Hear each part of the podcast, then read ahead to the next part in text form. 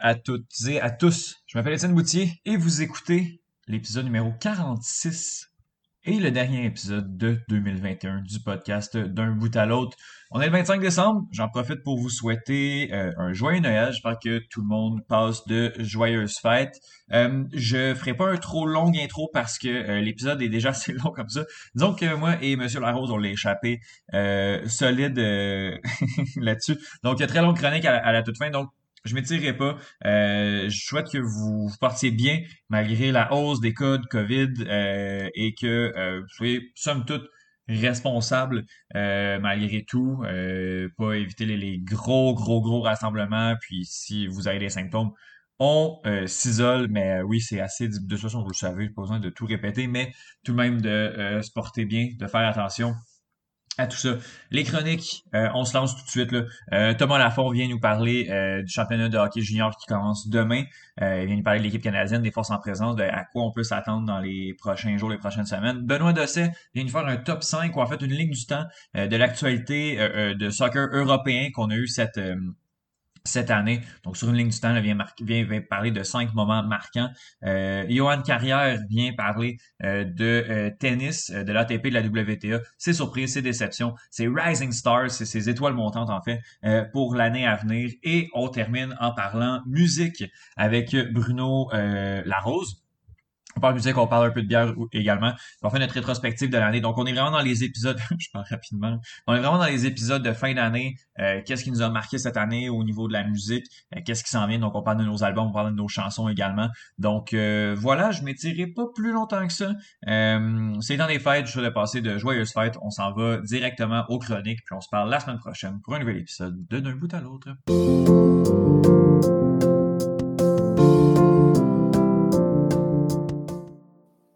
Le tournoi de hockey junior euh, commence demain le 26 décembre. C'est euh, le cadeau de Noël pour tous les amateurs euh, de hockey, de la Ligue nationale de hockey. On va discuter des forces en présence avec Thomas Lafont. Salut Thomas, comment ça va? ça va très bien, toi? Oui, ça va très, très bien. Est-ce que tu es, galvanisé? Est-ce que tu es excité face à, à, ce tournoi qui se tient malgré tout? Là? Oui, c'est ça, parce qu'avec avec la COVID et tout, euh, on a eu, il y a eu des petites peurs qui se fassent annuler, euh, mais heureusement, il, est encore en place. Donc, euh, écoute, moi, j'ai très hâte. C'est mon petit cadeau de sang des fêtes. À, mmh. à, chaque, à chaque année, j'écoute le championnat du monde en deux ciné cadeaux. Puis, c'est vraiment comme mon petit plaisir de sang des fêtes. Fait que je suis très content qu'il soit, soit, encore en, place cette, cette année, vraiment. Ben oui, ben oui. Puis moi, là, ce que je trouve, euh, j'ai appris ça l'année dernière, en fait. il y a plusieurs tournois de hockey junior. Il y a, mmh. on appelle ça le main, le top division. Après ça, la division 1, euh, division 2, puis il y a même une division 3. Euh, quand même assez impressionnant. Le tournoi de division 3 va se tenir au Mexique. il va y avoir la Bulgarie, Israël, le Kyrgyzstan la Turquie, l'Afrique du Sud, la Bosnie, le Mexique et euh, Chinese Taipei. Quand même assez fou, là. Si je ne me trompe pas, il a déjà été fait, le Mexique qui a gagné. ah ouais, ok. Donc, euh, l'équipe de hockey mexicaine. Faudrait que j'aille vérifier. L'équipe de hockey junior mexicaine, c'est ça qui, est impressionnant. je ne sais pas si on a assez de joueurs pour faire une équipe, mais ça, on ne regarde pas ça. on, se concentre juste sur la première division, c'est ça. Oui. Parfait. Ben écoute, justement, on va, on va aller regarder ça. On va commencer par le groupe B parce que je veux qu'on finisse justement avec le groupe du, euh, du Canada. Euh, premièrement, ben, en fait, non, mais ce tournoi-là va se, va se jouer où euh, cette année? Il se joue à Edmonton et à Red Deer. il était supposé être, en Suède, mais vu que le tournoi de l'an dernier s'est fait sans fans, puis qu'il y a eu puis que tous les billets en fait étaient déjà vendus. Y a, en Canada et l'IHF ont passé un accord pour euh, repousser euh, le tournoi en Suède à 2024. OK. Euh, bon. Je pense que, je pense que c'est correct, c'est correct comme ça aussi, mhm. en, fonction de, tout ce qui se passe présentement. groupe B, Thomas. États-Unis, Russie, Suède, Slovaquie, Suisse. Oui, on peut savoir à peu près c'est quoi les, je veux dire, les, bonnes équipes, les bonnes sélections nationales, mais est-ce que ça est-ce que ça varie un peu dans le dans quand on arrive dans, les U20? Est-ce qu'il y a des, grosses surprises euh, dans, ce groupe-là? Euh, non, c'est sensiblement la même affaire qu'au niveau euh, senior, si tu veux. vraiment, ce groupe-là, c'est définitivement le meilleur groupe des deux. Euh, quand tu as trois puissances comme euh, la Suède, les États-Unis et la Russie, la Russie, par contre, ça va être plus difficile cette année. Euh, je vais revenir un peu plus tard. Puis la Slovaquie qui, peut, qui, peut, qui a vraiment un line-up cette, année pour surprendre puis aller amocher ces, ces grosses puissances-là.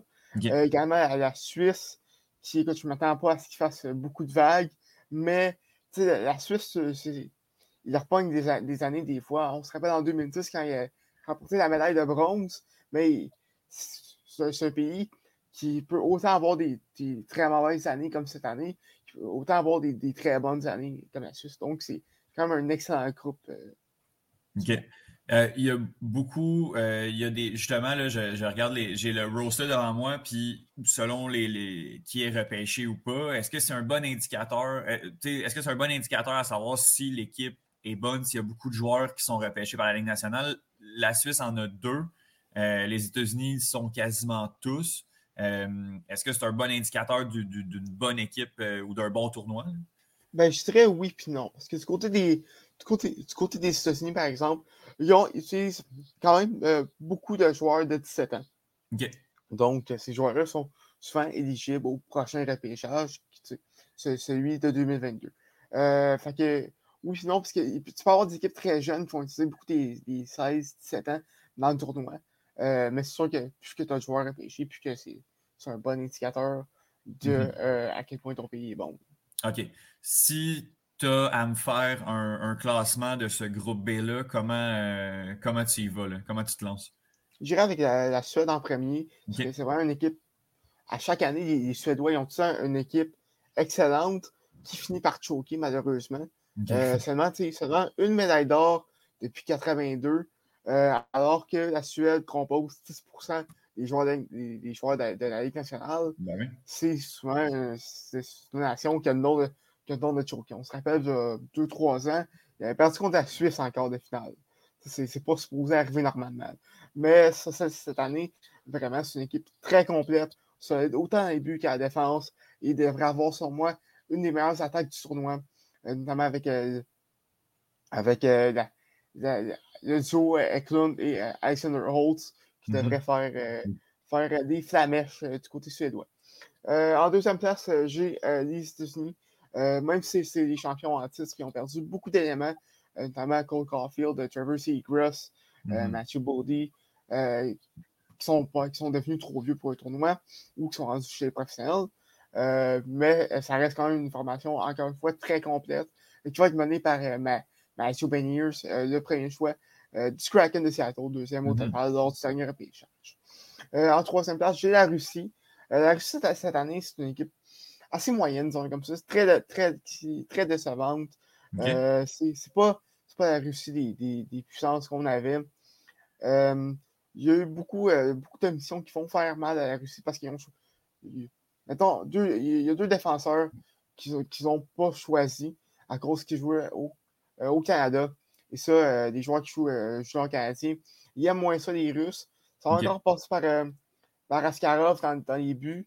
la, performance de la Russie va, en fait, va dépendre de sa, de sa performance à lui. Je dirais, mm-hmm. si la Russie veut se rendre loin dans le tournoi, ils vont dépendre sur lui beaucoup. en quatrième place, j'ai la Slovaquie. Et en cinquième, j'ai la Suisse. OK, OK, OK, OK. Allons, allons du côté du groupe, du groupe A, Thomas. On va parler des autres équipes. Je veux vraiment qu'on finisse avec le Canada parce que ça va être, euh, ça va être le, plus, gros, euh, le plus gros morceau. Euh, Autriche, Canada, Tchéquie, République tchèque, Finlande et Allemagne. on peut-tu parler de l'Allemagne un peu qui est porté par plusieurs joueurs ben, au niveau senior? commence à se faire un nom? j'ai je, je m'y intéresse un peu moins au hockey depuis quelques temps. Puis l'Allemagne, on dirait qu'elle est arrivée là un peu de nulle part finalement, portée par quelques joueurs. Est-ce qu'elle est a une génération qui peut perdurer un peu, qui peut faire perdurer cette, euh, ben, en fait, ce niveau élite-là? Je ne sais pas si tu comprends un peu où, je m'en vais. Ben, je pense que oui, mais, pas cette année. Parce que l'année passée, euh, il y avait Tim Stutz, il y avait ben, Lucas Striker qui était supposé être ça, qui a manqué le tournoi à cause de la COVID, malheureusement. Euh, il y avait Peterka aussi, euh, Yann Peterka mm-hmm. qui, qui, était là, qui ne sera pas du tournoi cette année, il, rentre trop vieux. Par contre, il y a Florian Eliash qui, qui va revenir. Par contre, lui, c'est un peu le, le, maillon faible du trio Eliash, Eliash Tutsi et Peterka. Donc, quand même. Et du côté de, du côté d'Allemagne, c'est vraiment une, année faible. Je pense que la, seule façon pour pourquoi ils vont demeurer dans, le, dans, le, dans le groupe principal du championnat du monde l'année prochaine, c'est qu'ils sont dans le même, dans le même groupe que l'Autriche. L'Autriche qui, qui, va, selon moi, se faire reléguer après le tournoi cette année. Mm-hmm. donc, écoute, l'Allemagne joue un peu de chance de, ce côté-là parce que ça ne s'enligne pas pour être une grosse année du côté de, du côté d'Allemagne. Mais oui, elle est une nation euh, qui, euh, qui, qui, est vraiment, je dirais, on the rise, si tu veux m'excuser mm l'anglicisme. Euh, va monter, qui a le vent dans le dos, là, présentement. Oui, exactement. Avec Dry, Dry, Dry Titles, Tutsi, voyons, Dominic Ahoun, entre autres, mm -hmm. qui joue dans la Donc, on, peut s'entendre, on peut croire que la bataille pour la deuxième place va se jouer entre la République tchèque et euh, la Finlande. Euh, ben, ou, ouais, vas-y, vas-y. Ben, en fait, c'est ça. La bataille pour la, pour la deuxième place va, plus être la bataille pour la première place entre le, Canada et la Finlande. ah ouais, ok, ok. même si c'est une, équipe très con, je ne serais pas très complète, mais une équipe plus complète que les autres années, qui peuvent peuvent causer la surprise, peuvent aller amocher euh, les autres équipes. Euh, ont une bonne attaque. Il faut passer par euh, Yann Michak, le sport canadien. Ben une bonne défense avec David Yirichek et David Spacek, le fils de Yaroslav. Ah ouais. Pour, pour ceux qui ont suivi au début des, au début des années 2010, vont savoir de qui je parle. Et dans les buts, il y a également Yann Bednar qui a une, une excellente saison avec le Titan Batters la CMQ. Équipe complète, mais par contre, il y a des trous comparativement aux équipes du top 5, euh, du top 5 mondial au championnat du monde du Nord. Je parle du Canada, de la Finlande, des États-Unis, de la Suède et de la Russie. Euh, pensons à la Finlande aussi, une équipe très complète, mais euh, comme je t'ai dit, ça, va vraiment jouer entre le Canada et la Finlande pour le premier rang.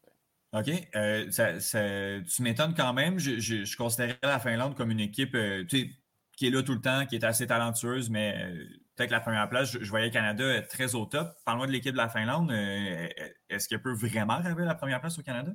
Oui, euh, oui, vraiment. As, plusieurs joueurs qui reviennent, dont le meilleur défenseur du tournoi l'an dernier, Topi Nimela.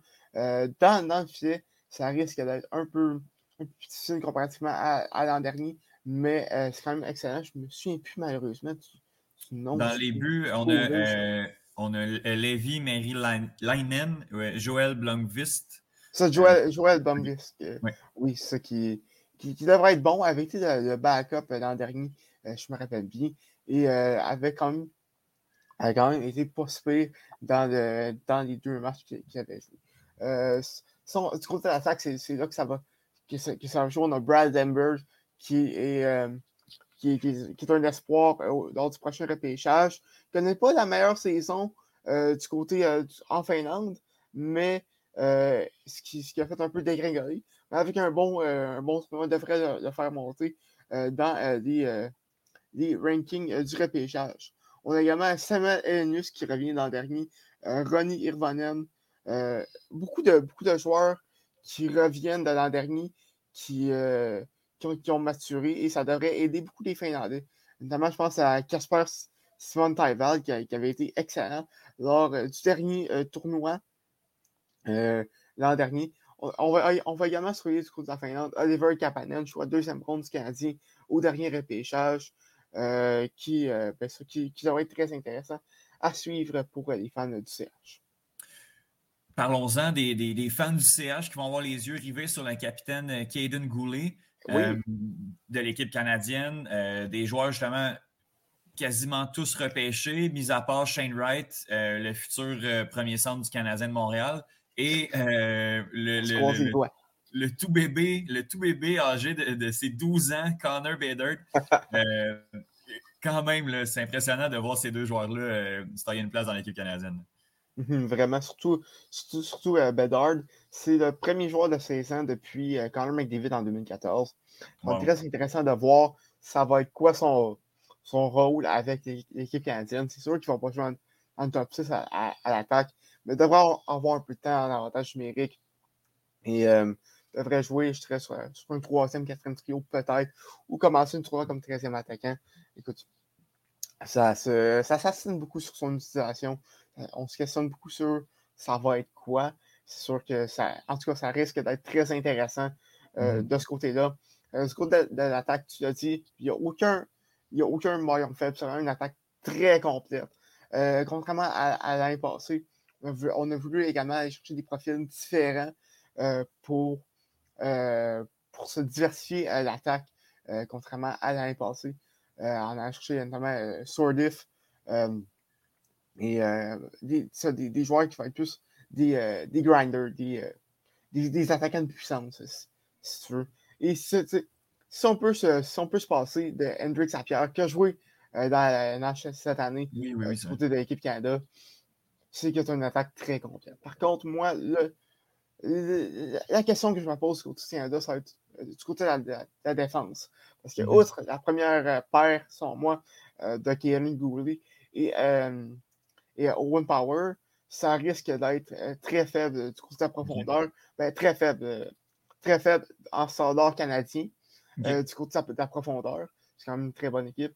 mais il y, aura beaucoup de joueurs qui, qui vont avoir des choses à prouver du côté de la profondeur de la défense si euh, le Canada veut euh, remporter un médaille d'or. Euh, juste qu'on parle, de la défense un peu, est-ce qu'on peut s'attendre à quelque chose de Carson Lambos, qui me semble être un, prospect assez intéressant au, niveau, au niveau canadien aussi? Oui, ben d'après moi, je pense que ça, va être un de ces joueurs-là qui vont être capables de, de, step up pour, pour, combler ce manque de profondeur-là, notamment Carson Lambos qui qui a été malchanceux euh, lors de l'année passée, lors de son année de draft. Euh, eu des blessures qui l'ont fait, euh, qui fait descendre. Mais là, pour, pour l'instant, ça va bien depuis le début de la saison. de son côté, dans la Ligue de l'Ouest. Donc, écoute, je pense qu'il pourrait s'établir comme troisième défenseur du côté du Canada. Et il y a aussi le fils de Eduardo Sebrango qu'on connaît bien du côté de Montréal. Oui, oui, avec, avec, euh, avec l'impact, euh, ancien joueur de l'impact de Montréal, en fait, le, père. Euh, mhm. Donovan Sebrango qui. c'est génial pour vrai qu'il se retrouve au sein de l'équipe canadienne. Oui, vraiment. écoute, par contre, pas de décevoir, mais il ne faudrait pas s'attendre à grand-chose de sa part. Ça risque d'être un défenseur extra 7e, 8e. Mhm. du, côté, du côté canadien, quand je parle de manque de profondeur, Donovan Sebrango a une bonne année, une année, je serais plus normal du côté du défenseur n'aurait pas sa place, Je comprends, je comprends tout à fait. Continue sur les gardiens de but, justement, à quoi on peut s'attendre, j'imagine. Est-ce que c'est Sébastien Kosa qui, qui va. Ah ouais, Sébastien Kosa qui, euh, qui, qui, va, qui va mener fort euh, du côté euh, du Canada. contrairement à l'année passée, on ne se pose vraiment pas de questions sur les gardiens de but canadiens. Kosa qui, qui avec, avec Jasper, ouais, avec le gardien suédois, était considéré comme parmi les meilleurs gardiens du, euh, du repêchage l'an dernier. Euh, donc, Sébastien Coursa qui va garder le fort du, Canada et ça devrait très bien aller Le Canada, dans son ensemble, vise assurément la première place. L'année dernière, est-ce qu'il y a eu un tournoi, Thomas? Oui. OK. Est-ce que c'est le Canada qui l'a gagné? Non, il a remporté la médaille d'argent face au. Ah oui, ça avait été vraiment bien tout le long, puis ça avait chiré à la fin. Exactement. Bon, est-ce qu'on. Là, c'est l'or et rien d'autre avec cette équipe-là ou il y a quand même des candidats qui peuvent venir déranger l'équipe canadienne? Ben, euh, c'est sûr que euh, la Suède, la Suède et les États-Unis, c'est des, euh, super usuels qui peuvent se rendre loin dans, ce tournoi-là. moi, personnellement, je vois la Suède remporter l'or, mm-hmm. mais j'en parlerai plus tard dans, mon podium. Mais c'est ça, du côté du Canada, on, vise l'or assurément. On peut remporter l'or, mais euh, par contre, moi, je pense que c'est l'année de la Suède, assurément. Mhm. justement, faisons-le le, podium. Thomas, on va se reparler dans deux semaines quand tout ça va être terminé. Euh, qui est-ce que, est que ça va encore mal vieillir ou euh, tu, te, tu, te, retrouves dans, Écoute, je pense, que je, pense, je pense que je vais être correct. OK, allons-y justement avec ton, ton top 3. Euh, Suède, Canada et États-Unis pour le bronze. OK. Donc une finale Canada-Suède. Est-ce que tu veux la quatrième place aussi? Non, ben oui, ben oui, qui va, qui va, ben, qui va perdre le, le bronze? Ça, ça, ça, va être mon hot take. Je pense que je vais okay. la en quatrième place. OK. OK. Ben, les Russes ont quand même quelques, quelques bons joueurs euh, aussi.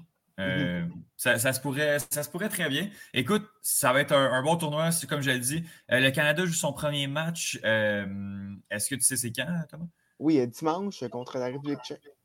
OK, bon, parfait. Ben, on va regarder en ça. Fait, Là, oui, oui, oui, oui, effectivement. effectivement. Euh, Thomas, je te remercie énormément. Je t'assure de passer un, un, un, bon tournoi, un beau temps des fêtes également. On se parle, là, on est le 24 décembre. Puis euh, justement, là, on ne se reparlera pas, euh, en tout cas pas officiellement, euh, d'ici euh, la fin de l'année. Donc, je t'assure de passer. Merci beaucoup pour cette année à, à, d'un bout à l'autre. Tu es venu quand même plusieurs fois. Mm-hmm. Parler de baseball, parler de hockey également, parler d'un peu de tout. Donc, merci énormément. Je t'assure de passer un joyeux temps des fêtes. On se reparle très bientôt. Merci. Très hâte de revenir.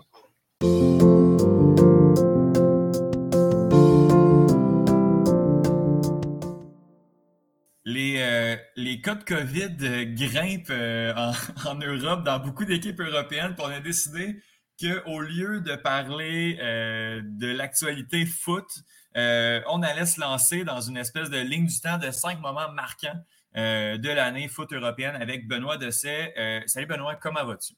Salut Étienne, euh, je vais bien. Et puis bon, comme tu l'as dit, c'est la COVID et c'est la fin de l'année, donc on essaie de composer avec les deux.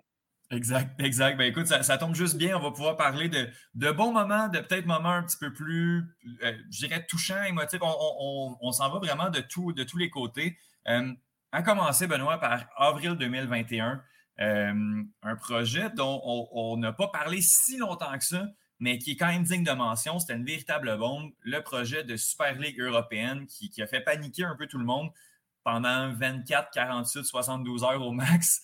Euh, comment. Euh, c'est quoi le leg, en fait, quelques mois plus tard, de, ce projet-là de la, Super League qui finalement n'a pas vu le jour, verra pas le jour à, court terme? Oui, la Super League a bien parti pour ne pas voir le jeu, comme tu l'as dit. C'est un projet mort-né, mais on a des figures de pro de ce projet-là qui continuent toujours par euh, espérer. Je veux parler de Florentino Pérez, d'André Agnelli, de la Juventus et de la Porta du Bar de Barça. Donc, ces trois, on va dire, figures de pro de, de ce projet-là continuent par espérer que, euh, on va dire, le côté juridictionnel de, de ce dossier-là a donné raison pour qu'il puisse euh, donner naissance à ce projet-là. Mais il faut dire que ce projet-là, comme tu l'as dit, ça a été un véritable tsunami dans la planète football. On ne s'attendait pas du tout à cela. C'est vrai qu'il y avait des supputations depuis les années, fin des années 90 autour d'un éventuel euh, projet de, de, telle envergure, mais personne ne donnait vraiment cachet à cela. Et du jour au lendemain, sans crier garde, Florentino Pérez et on va dire 15 équipes, de, on va dire les grosses, les grosses équipes de l'Europe, décident de mettre sur pied une ligue qui va être la concurrente, on va dire, c'est clairement l'expression de, la Champions League. Et tout ça parce que que ces clubs-là ne supportaient pas le fait que euh, la manne que a, donné la, Ligue des Champions était quasiment empochée par l'UFA et qu'eux, ils devaient se partager, on va dire, une petite part du gâteau avec les autres équipes. Donc, un projet qui avait donc son côté pécunier, mais également un, un côté, on va dire, égoïste, puisque c'était un club fermé. donc, comme on, l'a dit tantôt, c'était un véritable tollé et j'ai compris, je comprends. Moi-même, je faisais partie de ceux-là qui s'insurgeaient contre cela parce que je trouvais que ça faisait un peu trop pour. Euh, moi, je m'inquiétais plus pour la santé des joueurs parce qu'il faudrait jouer et la Ligue des Champions éventuellement parce que je ne pense pas que l'UEFA allait accepter que tous ces clubs quittent cette compétition. Ça allait être difficile au niveau de la visibilité et de la rentabilité pour l'UEFA et il fallait jouer la Ligue des Champions, la, Super League, les championnats, les éliminatoires avec les, sélections. Ça faisait trop pour ces joueurs-là déjà qui empathissent avec euh, tout ce qu'on leur demande comme effort durant une saison. Donc, rien que parce qu'on veut avoir plus, on ne se soucie pas de la santé des joueurs et on crée, on met en place des projets. Les, dirigeants de, la Super League, ils sont, on comprend leur réaction ils sont à blâmer, tout comme l'UEFA aussi à blâmer. Pas pour 350 millions par année, c'est beaucoup, je le reconnais. Rien que pour participer à se mettre 350 millions dans la poche, Mhm. beaucoup, c'est vraiment beaucoup. Et par saison, vous êtes assuré d'avoir 250 millions d'euros, je précise. Chaque saison, quand vous prenez part à cela, je trouvais que c'était tentant. J'ai compris pourquoi est-ce que les six big, les six grands clubs de, de, de, de l'Angleterre, plus les trois de l'Espagne et les trois de l'Italie étaient partants pour, pour ce projet-là. Il faut dire que c'est un projet qui devait normalement aussi en- en- en- englober, comment on appelle ça, des clubs de l'Allemagne, dont le Borussia Dortmund et le Bayern de Munich qui ont- qui l'ont refusé. Donc, tu- et il y a aussi en France avec le PSG. Ce sont des clubs qui ont trouvé que cette compétition-là n'était pas du tout, on va dire, éthique, Mhm. moralement éthique pour euh, le- la, la survie du football, qui ont décidé de ne pas emboîter le pas aux autres clubs. Et aujourd'hui, on va dire, l'histoire actuelle leur donne raison, puisque la compétition est morte. Les clubs euh, anglais ont quitté la compétition, à commencer par Manchester City. Et Mhm. ça a suivi Liverpool, United, Chelsea, Arsenal, Tottenham, tout le monde est parti. Les, les- les Italiens, le Milan AC et l'Inter ont désisté. Donc, moi, je pense que l'Atlético aussi au niveau de l'Espagne a désisté. Il y avait que, on va dire, que les trois qu'on avait mentionnés précédemment qui sont restés. Et pour moi, ce projet-là, il faudrait peut-être pas le, on va dire, l'encourager, mais essayer de voir avec l'UEFA comment est-ce que on, on puisse euh, repartir la- la- la- les finances de, de la Champions League parce qu'en fait, c'est ça le nœud du problème. Mhm. Comment est-ce qu'on puisse se répartir les, les- les- les finances de, de la Ligue des Champions pour que les différents clubs puissent eux aussi rentrer dans leurs besoins. On parle de la Ligue des Champions, on a cité le, le- le FC Barcelone comme étant des clubs- un des clubs qui ne veut pas quitter, qui ne veut pas laisser tomber ce projet-là. Ben, on sait ce que qu'est été ce la situation de, de- de Barcelone à, à- à ce jour. Donc, il faudrait vraiment qu'on essaie de voir même, même le Real de Madrid. Mhm. C'est rare de voir le Real de Madrid passer des saisons sans recruter. Mais ils ne l'ont pas fait. Donc, il faut comprendre qu'il y a quelque chose. En plus, il y a la crise de, la COVID qui, qui se mêle. Ça fait beaucoup et l'UEFA continue par empocher des royalties. Donc, il faudrait essayer de voir comment se partager le gâteau. Mhm. Ben, écoute, justement, puis même sportivement, ce, projet-là avait été décrié par, euh, par pas mal tout le monde, euh, mais, c'est vrai que l'UEFA a, peut-être son mot à dire, ben, peut-être un rôle là-dedans parce que si, si ce projet-là vu jour, si c'est arrivé, euh, il y a un contexte, il y a des raisons pour lesquelles euh, les dirigeants des, gros clubs ont, décidé de, se lancer là-dessus. Mais euh, oui, peut-être un, travail à faire au niveau des redevances de l'UEFA sur, sur certains clubs. Pendant ce temps-là, Benoît se jouait la Ligue des Champions, justement. Même quelques jours où dans la tempête, dans la tempête Super League, se jouait un demi-finale de Ligue des Champions. Euh, Real Madrid contre Chelsea. Je sais, Benoît, que c'est deux équipes que tu apprécies particulièrement. tu as choisi un moment de Ligue des Champions sur cette édition-là. Pourquoi, euh, pourquoi avoir choisi cette, euh, cette demi-finale ou cette rencontre-là? En fait, pour moi, cette demi-finale a été euh, le, en fait, elle, on veut parler de l'ensemble des deux matchs. Ça a été donc l'occasion pour, euh, on va dire, la planète, mais pour moi particulièrement, de découvrir un peu plus encore le, le- le milieu défensif français, N'Golo Kanté. Mhm. En fait, avec ce match qu'il a livré face au Real de Madrid, il m'a littéralement bluffé. Je je- je- J'avais conscience du fait que ce joueur-là été capable, c'était un homme de devoir, mais c- j'avais pas idée de quelle façon il avait des accélérations dévastatrices. Mhm. En fait, c'est, et, il faut dire que dans la foulée de cette demi-finale-là, il a continué en finale pour permettre à Chelsea de, de remporter la Ligue des Champions. Donc, si j'ai pris le, le- ce, ce match-là, c'est pas pour moi, c'est le fondement même de la saison, on va dire, de Chelsea. Ça a été le, le détonateur pour Chelsea de croire en ses chances d'aller remporter la Ligue des Champions. Et ce n'est pas pour ne rien aussi que durant, on va dire, cette période-là, ce laps de temps-là, N'Golo Kanté était donné comme favori pour euh, le, le titre de Ballon d'Or. Il a d'ailleurs fini dans le top 5 de- de- du classement final. Donc, moi, j'ai choisi ce- cette rencontre-là pour montrer à quel point un joueur, on va dire, effacé, c'est pas une grosse star comme on, Non. on- on le voit, qui, est capable de, de- faire la différence à un moment donné. On connaît le milieu de Real de Madrid, c'est un milieu assez impressionnant. Casemiro, Kroos et autres, ce sont des joueurs de classe mondiale. Mais ce monsieur a bouffé à lui pratiquement tout seul tout, ces- tout ce milieu-là et a permis donc à Chelsea d'aller réaliser son, son rêve de, de remporter une nouvelle fois la Ligue des Champions. Donc, j'ai pris exactement cette rencontre-là. En fait, pour moi, c'était juste parce que N'Golo Kanté m'a bluffé. Je pense qu'il a bluffé la plupart des observateurs du football durant cette, cette double confrontation et qu'il a continué dans sa foulée au niveau de la finale. C'est-à-dire que ce n'était pas un événement qui s'est arrêté juste dans, dans, cette double confrontation face au Real. Ça a permis à Chelsea d'aller remporter cette, cette, cette, Ligue des Champions. Et ça a permis également, d'une façon ou d'une autre, pardon, de légitimer pour moi Thomas Turel. Oui. Oui, parce que Turel, il a joué face au Real de Madrid quand il était au PSG. Il a réussi à faire des résultats mais personne ne lui accordait encore du crédit. On se disait qu'il était au Paris Saint-Germain, il avait assez de grosses vedettes. Il est arrivé à Chelsea dans une équipe qui était en difficulté. Il a vu cette double confrontation face au Real, mais ils les ont mangés littéralement. Moi, pour moi, ça, a remis ce, cet entraîneur-là dans le Gotha des entraîneurs d'élite au niveau du football en Europe, voire mondiale. Et ça a permis aussi de montrer à quel point n'est pas l'entraîneur qui a le problème au niveau du PSG. Hmm. Voilà, c'est pour cela que j'ai décidé en fait, de, de, de, m'arrêter sur, sur, cette rencontre-là. On connaît la culture de la gagne du Real de Madrid au niveau de la Ligue des Champions. Hmm. On connaît le triplé historique à réaliser Zidane, et c'était encore Zidane qui était sur le banc. Donc pour moi, c'est un réel exploit que Chelsea a réalisé en éliminant Zidane, euh, Zidane et sa troupe, et en ne, en ne s'arrêtant pas juste à se faire dame-là, mais en allant chercher cette compétition-là. On est à la barbe d'un autre, on va dire, stratège du, mmh football euh, qu'est Pep Guardiola.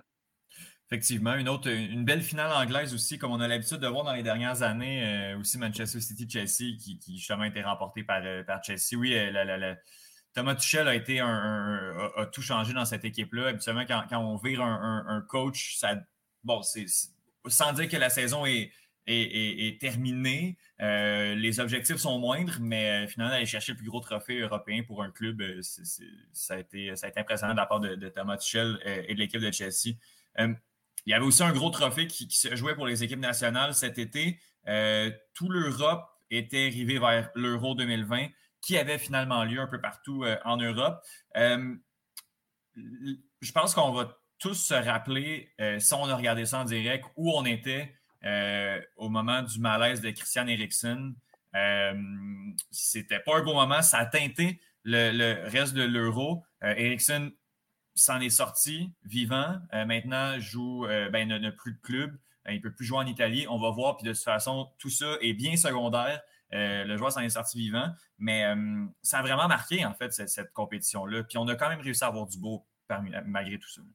Oui, c'était. On avait créé le pays et ça a été un geste d'ampleur. Moi, j'ai choisi cette, cette rencontre-là. En fait, l'euro, surtout, j'ai misé sur Simon Kaiser, c'est bien ça, c'est comme mm-hmm. ça qu'on l'appelle, pour, euh, pour euh, en fait symboliser l'humain face à tous, à tous ces enjeux économiques dans lesquels nous, nous sommes plongés.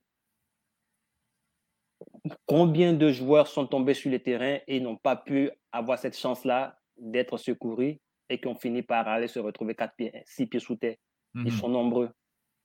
Et, et, le capitaine de, de, du Danemark a réussi à, avoir le geste qu'il faut au moment qu'il fallait, le réflexe qu'il fallait pour protéger la vie de, pour, en fait, pour ramener son coéquipier et son ami euh, par, par, parmi nous.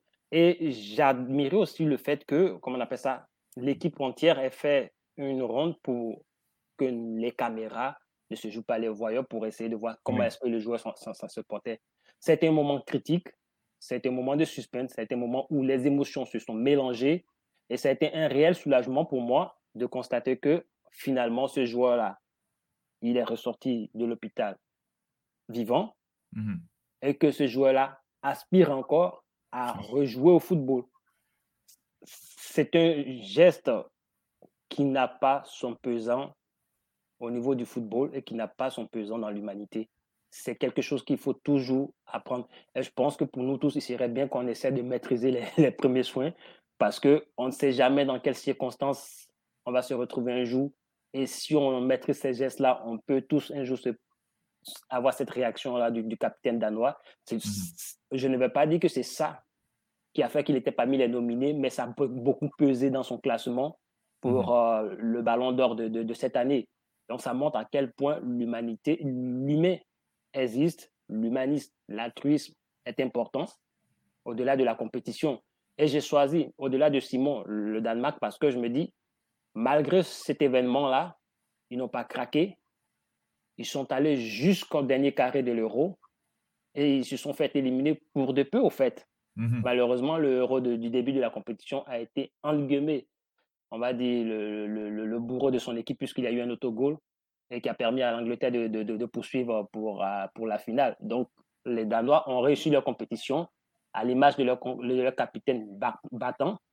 C'est pour cela que, en fait, je me suis dit que cet événement-là ne devait pas être passé sous silence comme événement sportif ayant marqué euh, l'année 2021 qui est en train de s'achever.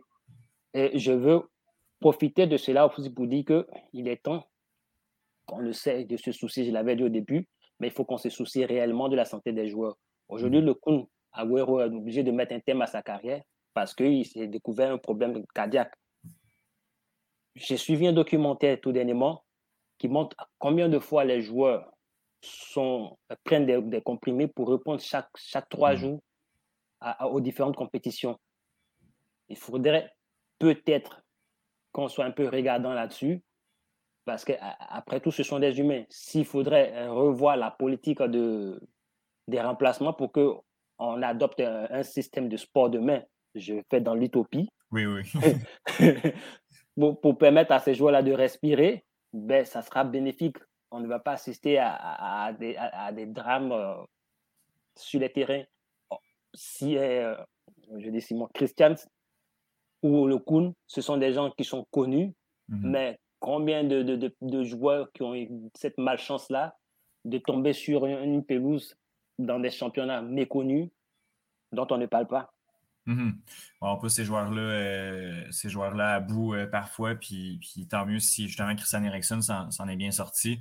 Euh, même s'il aspire à jouer encore, je ne sais pas comment ça, ça, va fonctionner. Là. je crois qu'il a été libéré parce que, étant donné qu'il y a un, un, pacemaker, un stimulateur cardiaque, euh, je pense qu'il ne peut pas jouer en Italie. Euh, ça va être à suivre, mais bon, l'important, c'est que le, joueur soit, soit, en santé. Puis euh, intéressant, Benoît, si jamais tu, réussis à trouver le, nom du documentaire, tu, me le feras signe, puis, j'en parlerai également. Je pense que c'est important de, se pencher sur la question qui, c'est vrai, est, très problématique, d'autant plus qu'il y a les compétitions qui se rajoutent. tu sais, quand on pense notamment à la Conference League qui est complètement inutile, qui intéresse, en tout cas, qui n'intéresse pas beaucoup de gens non plus.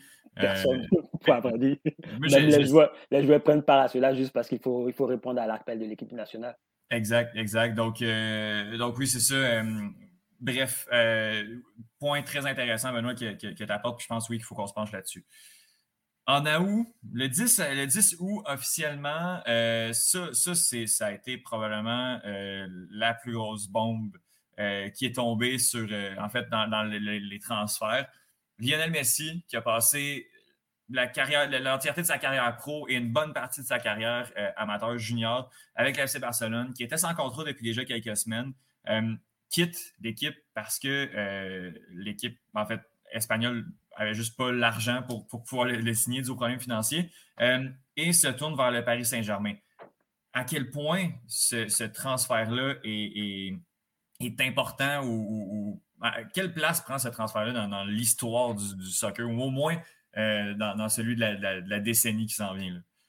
Ben, c'est le transfert. En fait, on peut le résumer comme ça. C'est mm-hmm. le transfert. Personne, même dans nos pires cauchemars, s'est imaginé voir Messi quitter un jour le FC Barcelone. Mm-hmm. Malheureusement, un déficit d'un milliard d'euros de, de, est passé par là et on n'a pas pu prolonger la pulga je, me dis que ça a été un problème qui a été complètement, au-delà du fait qu'ils n'ont pas pu gérer le cas, je trouve que ça a été complètement mal géré de faire croire à, ce joueur-là qu'il va continuer l'aventure quand on est conscient que ce n'était pas faisable. Mm-hmm.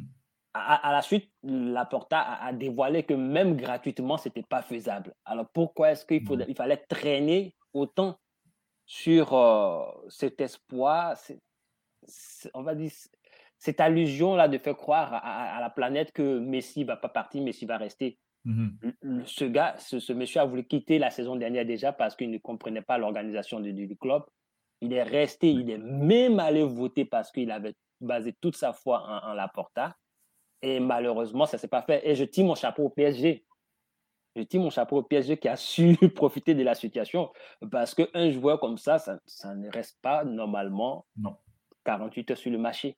Mhm. Et, j'imagine que son téléphone a beaucoup sonné, que ce n'est pas le PSG seulement qui, était le club qui, qui, qui, a appelé, ça, on va dire, c'est, les gérants de, de, de, de, sa carrière pour essayer de l'avoir dans, dans, dans leur effectif. C'est Messi. Septuple ballon d'or. En fait, l'homme qu'on considère comme étant probablement le meilleur joueur de la planète, de l'histoire du football. Donc, moi, je trouve que Paris a réussi ce coup-là, mais malheureusement pour lui, je pense qu'il traîne encore le spin d'avoir quitté Barça. Hmm. Parce qu'à à, ce jour, en Ligue 1, c'est pas pour dénigrer ce championnat-là, il ne répond pas. Il traîne les pieds, même s'il a toujours eu tendance à traîner les pieds. Mais hmm. là, on, sent que Messi n'est pas encore, n'a pas encore retrouvé la joie du, du jeu et qui puisait quand il se retrouve dans une équipe où il doit partager le vestiaire avec Sergio Ramos, je ne dis pas que c'est je ne dis pas que c'est le, le, principal problème ou le principal facteur du fait qu'il traîne les pieds, mais ça fait beaucoup pour lui quand il a passé autant d'années à défier Sergio Ramos et de voir qu'aujourd'hui, il ne porte pas le maillot de Barça, mais qui puisait, il est coéquipier de Sergio Ramos il faudrait qu'il se remette dans, dans, dans il, faut, il faudrait qu'il s'imprime, il s'imprègne de cela pour pouvoir repartir sur de nouvelles bases. Euh, pour moi, cette trêve internationale va lui permettre peut-être de, de, vraiment basculer pour, pour permettre au PSG de, en fait, de, de récolter ce qu'ils espèrent de, ce transfert-là. Parce qu'à ce jour, Messi en, en, championnat, c'est un seul but. Mm-hmm. C'est familique. oui. C'est un seul but. C'est vrai qu'il a réalisé quatre passes décisives, mais un seul but, quand on sait que Messi, on sait qui il est, en 11 matchs, un seul but, c'est pas beau. Ça fait tâche, en fait, sur, euh, on va mhm. dire, le, CV, le, CV statistique de ce joueur-là. Et en Ligue des Champions, heureusement pour le, pour le PSG, qui répond. Et je pense que c'est pas pour la Ligue 1 qu'ils l'ont recruté, mais c'est pour la Ligue des Champions. Donc, 5 buts en 5 matchs, c'est déjà pas mal. Il est dans ses standards. On va voir ce que ça va donner après la trêve. Et comme je l'avais dit lors de notre précédente émission, ce n'est pas la réalité de maintenant n'est pas celle de, de, l'hiver. Donc, euh, mhm. février va donner un nouveau, un nouveau visage, je l'espère, pour le Paris Saint-Germain et pour tous ceux-là qui aiment Messi, un nouveau visage de Messi, celui-là qui a retrouvé le, plaisir du jeu. Mais clairement, clairement, ce transfert-là va faire date. Ce transfert-là va marquer l'histoire et le, FC Barcelone va devoir trouver comment se remettre de ce départ-là. Ils ont fait venir Xavi pour cela. On voit qu'aujourd'hui, on a beau crier que Messi était, entre guillemets, le tyran du vestiaire, mais Messi était l'arbre qui cachait la forêt. Écoute, je trouve ça très intéressant, Benoît. Ben, bref, pour, terminer sur Messi, je trouve ça fascinant. Oui, moins de statistiques, mais il faut dire qu'il euh, n'est pas dans une équipe qui dépend tant que ça de lui. Donc, euh, c'est quand même intéressant. Ça fait quand même plusieurs années que, que, ce n'est pas arrivé de, son côté. Euh, on regarde le cas Messi. Le cas Messi, on parle de son départ du FC Barcelone. Et je trouve ça fascinant que de l'autre côté, euh, on parle de l'arrivée ou le retour de Cristiano Ronaldo à Manchester United. depuis que Ronaldo est à Manchester United, on ne parle plus du tout de son lien avec la Juventus de Turin. Euh, alors que Messi, il est toujours lié au FC Barcelone. Ça, je trouve ça, je trouve ça assez fascinant. Puis justement, ton dernier, ton dernier moment de, l'année, ben, c'est inévitable. Le retour de Cristiano Ronaldo euh, du côté de Manchester United. Oh oui, c'est en fait l'histoire est capricieuse. l'histoire est vraiment capricieuse. Ces deux messieurs-là sont les, deux qui, se qui rivalisent pour le titre de meilleur joueur de la décennie, meilleur joueur voire de l'histoire du football. Et ils font un chassé-croisé. L'un quitte son club de toujours et l'autre retourne dans le club qu'il a révélé au fait à la planète. Et, pour moi, si je me base sur Cristiano Ronaldo, je trouve que ce monsieur a du caractère. Mm-hmm. Cristiano Ronaldo est parti, on va dire, malgré lui du Real de Madrid. Il est allé en Italie, il avait pour espoir de donner à la Juventus la Ligue des Champions, ça n'a pas marché, mais il ça n'a pas été un chou blanc. Mm-hmm. Il a toujours répondu au niveau des, des, en fait, ce pourquoi il a été engagé, c'est-à-dire marqué. Il a toujours fait cela. Le nouvel entraîneur, Allegri est arrivé et il dit que Ronaldo ne s'inscrit pas dans son projet. J'ai trouvé ça absurde de dire qu'un joueur de tel aura, de tel calibre, n'est pas le, en fait, le pilier de ton projet. au-delà de l'aspect financier, c'est vrai que c'était une grosse euh, finance, euh, le salaire de, de, de, Cristiano, qui pesait beaucoup dans, dans, dans la caisse, on va dire, de, de, la Juve. Mais dit cela, c'est déjà dire à ce joueur-là, tu peux te trouver une porte de sortie. Mhm. et, je trouve assez bien, en fait, voire même une belle histoire qui va se refermer pour lui si bientôt il, va, il veut mettre un thème à sa carrière, de retourner dans le club qu'il a révélé. Et on, aurait pu se dire que Cristiano Ronaldo retourner à, à Manchester United, c'est pour aller juste traîner les pieds parce qu'il est, on va dire, à l'apogée de sa carrière. Mm-hmm. Il a fait tout ce qu'il fallait déjà, dans, il a déjà démontré tout ce qu'il était capable de démontrer. Mais non, c'est un monsieur qui est arrivé dans un vestiaire qui a montré qu'il a toujours faim, qui essaie de pousser les jeunes dans le même sens que lui et qui a sauvé à maintes reprises la tête du, précédent entraîneur. En fait, il est spécial. On, peut le détester comme on veut, mais il reste spécial et il montre que, quel que soit Alpha, il répond toujours présent. Et puisqu'on adore mettre des, statistiques quand on parle de ces deux joueurs devant, devant de, sur, la, sur la table, ben, Cristiano Ronaldo, en première ligue, championnat réputé comme étant le plus difficile du monde, est arrivé en 13 matchs à marquer 7 buts déjà, à mhm. délivrer deux passes décisives. Et si Manchester United continue en Ligue des Champions, oh, c'est à 90% en partie grâce à lui. Avec 6 buts marqués en 5, en cinq matchs, il a carrément sauvé Manchester United de, cette saison en Ligue des Champions. Alors, pour moi, il fallait que je, je, revienne sur, sur, cela pour dire que il ne faut pas l'enterrer de sitôt. Il faut encore voir qu'est-ce qu'il a donné sous la semelle. Et je pense qu'il en a assez. C'est quelqu'un qui aime les défis. Je pense que pour euh, égaler Messi au niveau du ballon d'or, c'est mort. Mm-hmm. Mais je pense qu'il va vouloir, à sa manière, marquer l'histoire. Pourquoi pas en permettant à United de quitter maintenant dans le rôle, dans, dans le rôle de, du dauphin de City à Manchester et de reprendre la première place. Ça ne sera pas mission facile. tu me fais rêver. ça ne sera pas une mission facile parce qu'il faut dire City est une machine bien huilée. Mais beaucoup de supporters des Red Devils aujourd'hui croient, rêvent avec ce retour de, de, de Cristiano que le rouge sera encore de nouveau la couleur dominante à Manchester. Ne serait-ce que ça. Mm-hmm. Avant d'aller conquérir la première ligue. Et ils ont changé un entraîneur dont tout le monde vante le système de jeu. Pour le moment, ça ça, ça n'a pas encore donné ce à quoi on s'entend. Et c'est logique, tu l'as dit tantôt, quand un mm-hmm. entraîneur prend une équipe en cours de saison, on ne s'attend pas à grand-chose. Est-ce que lui aussi, ça va donner l'effet Tourelle? Ben, C'est ce qu'on attend de voir. L'équipe est invaincue? N'a pas joué la semaine dernière de la COVID, mais n'a pas joué ces deux matchs, mais n'a pas perdu encore depuis, euh, euh, depuis que euh, Ragnick est en, est en poste. Écoute, Benoît, je te remercie énormément pour cette rétrospective de l'année. On a eu énormément de foot, on a eu des bons moments. on a des tirages de la Ligue des champions qui ont été faits et qu'on aura le temps d'analyser dans, les, dans les prochaines semaines. Benoît, je te remercie beaucoup pour ton implication au podcast. Tu es passé aux deux semaines, un vrai métronome, tout le temps, tout le temps là. Euh, malgré, euh, malgré la session, malgré tout euh, ce qui se passe. je te remercie énormément. Je te souhaite de passer un, joyeux temps des fêtes. Puis écoute, on se reparle très, très, très bientôt. Joyeux temps des fêtes à toi également et à tous ceux qui nous écoutent. Merci. C'est le tour de Johan qui fait une chronique sur un sujet particulier. Dernier épisode de 2021. On va faire une rétrospective de l'année tennis l'année ATP, l'année WTA avec Johan Carrière. Euh, Johan, comment vas-tu? Ça va, écoute, euh, je, peux le dire officiellement. Je suis en vacances. Écoute, félicitations. c'est ça. Euh, c'est, le fun pour ça, mais on s'y est occupé, le, championnat junior, dont, bon, pas trop certain qui va venir t'en parler dans l'épisode, mais me, tient beaucoup occupé. Là. On a beaucoup de contenu, beaucoup de, choses à travailler sur le site web aussi. Là, donc, ça, ça garde mes journées occupées, c'est bien le fun. Yeah, très cool, très cool. Félicitations pour, euh, pour, ben, pour tes vacances. Puis euh, on, se lance justement dans le World Junior qui commence euh, très, très, très bientôt.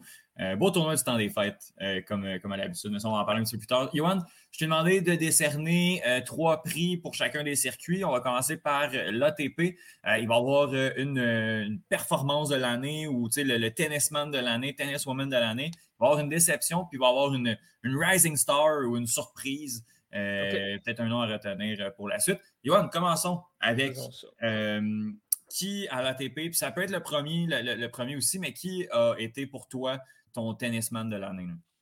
Écoute, il y a plusieurs noms qu'on pourrait. Il y a plusieurs joueurs qui le mériteraient amplement cette année. On a eu beaucoup de. On a été gâtés au niveau de l'ATP euh, cette saison, je dirais. Ce serait très facile de le donner à Novak Djokovic, qui, bon, était parti pour le, Grand Chelem doré, finalement a perdu l'Olympique, perdu euh, l'Open des États-Unis aussi. Moi, personnellement, ce n'est pas mon choix. Euh, personnellement, je pense que ce qu'on a vu cette année de Daniel Medvedev et mmh. Alexander Zverev, wow, c'est le meilleur tennis de leur carrière, euh, particulièrement Medvedev. Ça a été son année d'éclosion, vraiment. Et même si Zverev est allé chercher la médaille d'or, même s'il a été excellent euh, dans, tout et partout, mon joueur cette année, c'est Daniel Medvedev. Je qualifie cette année-là d'année d'éclosion pour lui, même s'il mmh était dans le top 5 mondial depuis quelque temps déjà. C'est cette année où il a vraiment pris le, step de plus qui lui manquait. plus l'année avançait, plus il est devenu meilleur. Il a été incroyable tout au long euh, de l'année. Alors, c'est lui qui a, mon choix, euh, qui a mon, qui a mon vote pour, pour cette année. Si on regarde un petit peu euh, sa saison ou sa saison complète cette année, juste le temps que je nous retrouve ça. Bon, dans les, euh, dans les tournois du Grand Chelem, euh, cette saison a été finaliste en Australie, a fait les quarts de finale à Roland Garros. Euh, bon, une sortie un petit peu plus hâtive à Wimbledon, mmh mais a remporté ensuite le, le, US Open. Ça a vraiment été une grosse année pour Medvedev sur le point de vue des, des grands chelems. Et il a été bon partout dans, dans tout le reste.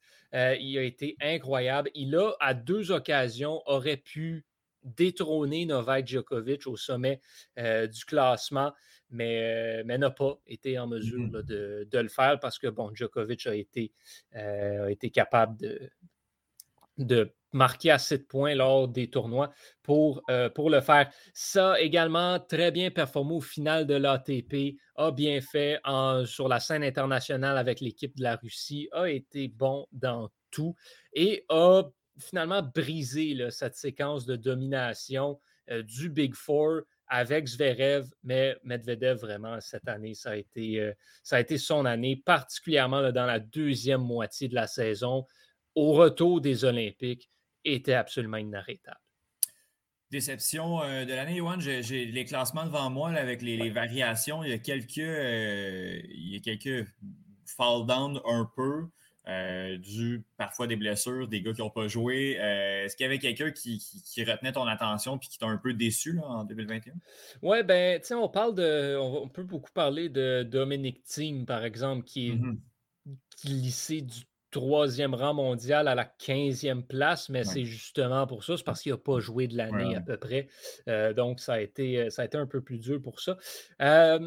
Nadal, même chose. Bon, n'a pas gagné Roland Garros, mais ensuite, bon, s'est blessé, n'a pas, pas joué.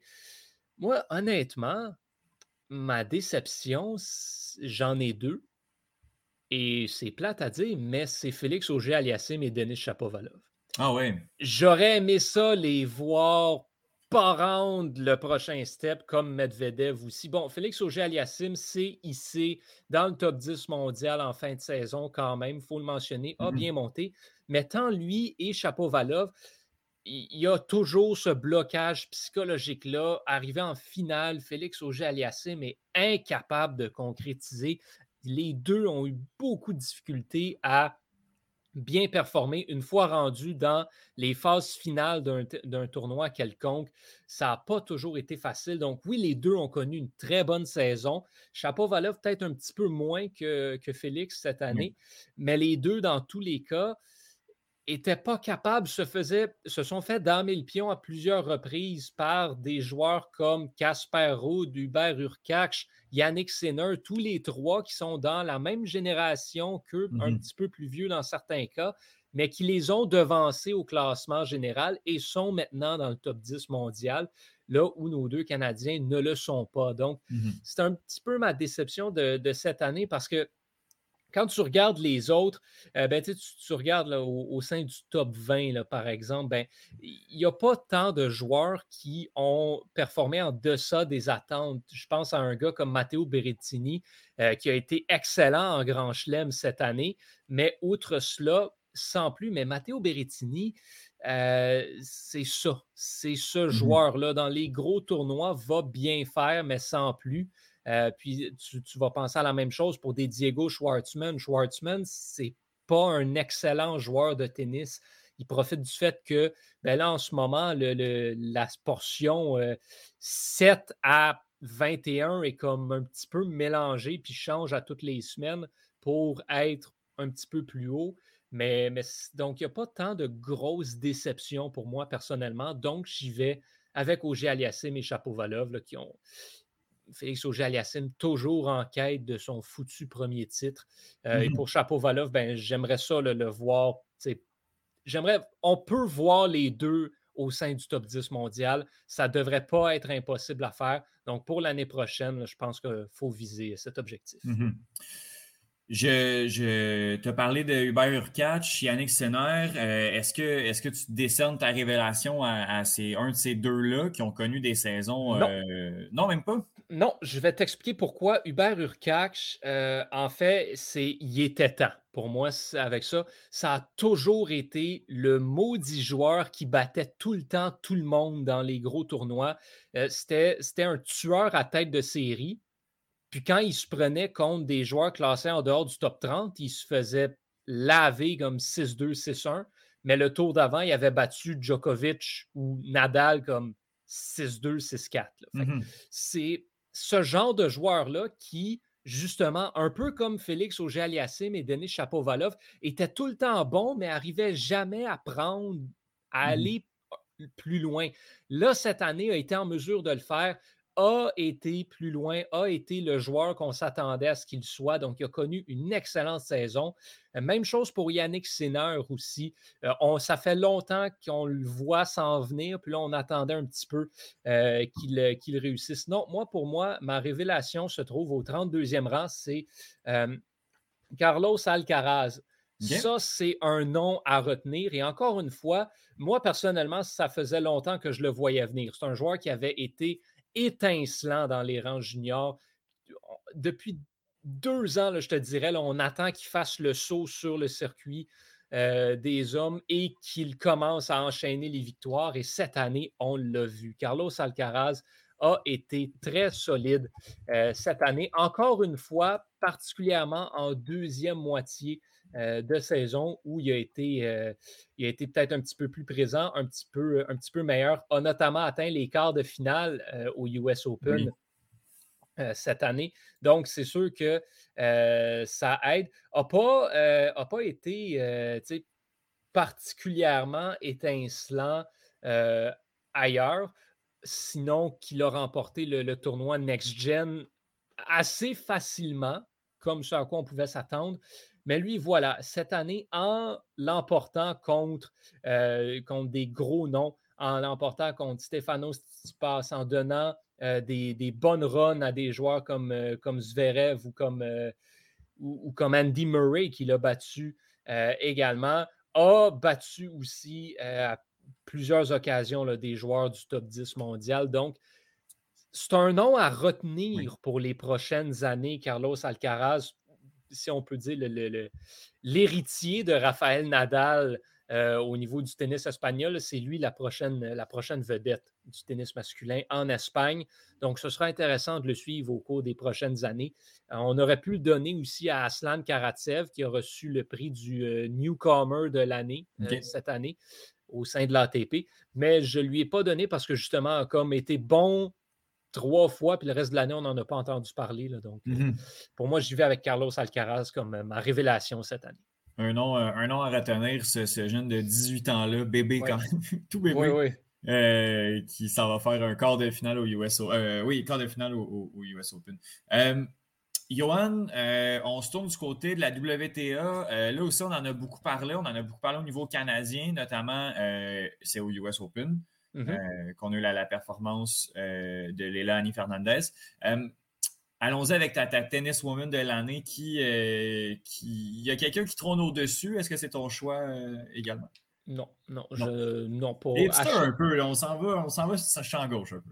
Ouais, ben c'est parce qu'écoute, Ashley Barty, elle est tout le temps bonne. Pour moi, c'est pas celle qui m'a le plus surprise cette année. C'est pas celle euh, qui a été la plus impressionnante à voir aller. J'ai encore deux possibilités j'hésite encore un petit peu. Euh, c'est pour moi entre euh, Garbini Muguruza et Maria Sakkari. Muguruza est revenu cette année dans l'élite de la WTA. Euh, c'était une superstar, c'était toute une vedette il y a de cela quelques années. Mmh et bien, elle avait commencé un petit peu à, à en perdre depuis quelques temps, mais là, cette année, elle est revenue en force encore une fois, particulièrement plus tard euh, dans l'année, a vraiment été une, des, euh, une des étoiles cette saison pour, euh, au sein de la WTA. Par contre, je dois aussi dire que Maria Sakkari, moi, c'est peut-être en ce moment ma joueuse préférée sur le circuit de la WTA. C'est une joueuse que j'adore regarder, qui est tellement, mais tellement euh, impressionnante à voir aller. C'est une joueuse qui est une battante, qui est une vraie. Euh, cette année aussi, bon, elle, euh, encore une fois, Maria Sakkari, c'est un petit peu le, même problème que dans, certains cas que, que j'ai mentionné chez les hommes.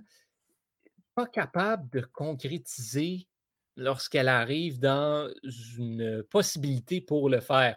Cette mmh année, en Grand Chelem, euh, demi-finaliste à Roland Garros et demi-finaliste au, euh, US Open, mais pas été capable de justement prendre le, prendre le, prochain, euh, le prochain step, aller plus loin, aller au-devant. Donc, c'est une joueuse qui est sur une pente ascendante qui est vraiment incroyable à voir aller, qui a finalement, euh, enfin, s'est classé, bon, là, maintenant sixième mondial, mais était, était dans le top 5 à un moment donné. Et c'est une joueuse qui mérite sa place au sein mmh euh, de, ce, de ce groupe élite-là. Tu regardes le reste, Bon, tu as des Ashley Barty, Arina Sabalenka, ce sont des joueurs incroyables qu'on ne va pas déloger de là. Mais ensuite, tu as Carolina Pliskova qui se fait euh, un petit peu plus vieille. Barbara Krejcikova, qui est une joueuse de double, qui a été bonne à un moment, mais qui est sortie un petit peu de nulle part. Elle a gagné un tournoi et c'est tout. Maria Sakkari est là parce qu'elle dispute beaucoup de tournois. Elle a les résultats et les victoires vont venir prochainement. Euh, quand même à 26 ans, donc euh, est un petit peu plus vieille que, la moyenne des, euh, des joueuses, euh, mettons, sur, qui sont en montée présentement dans la mmh WTA.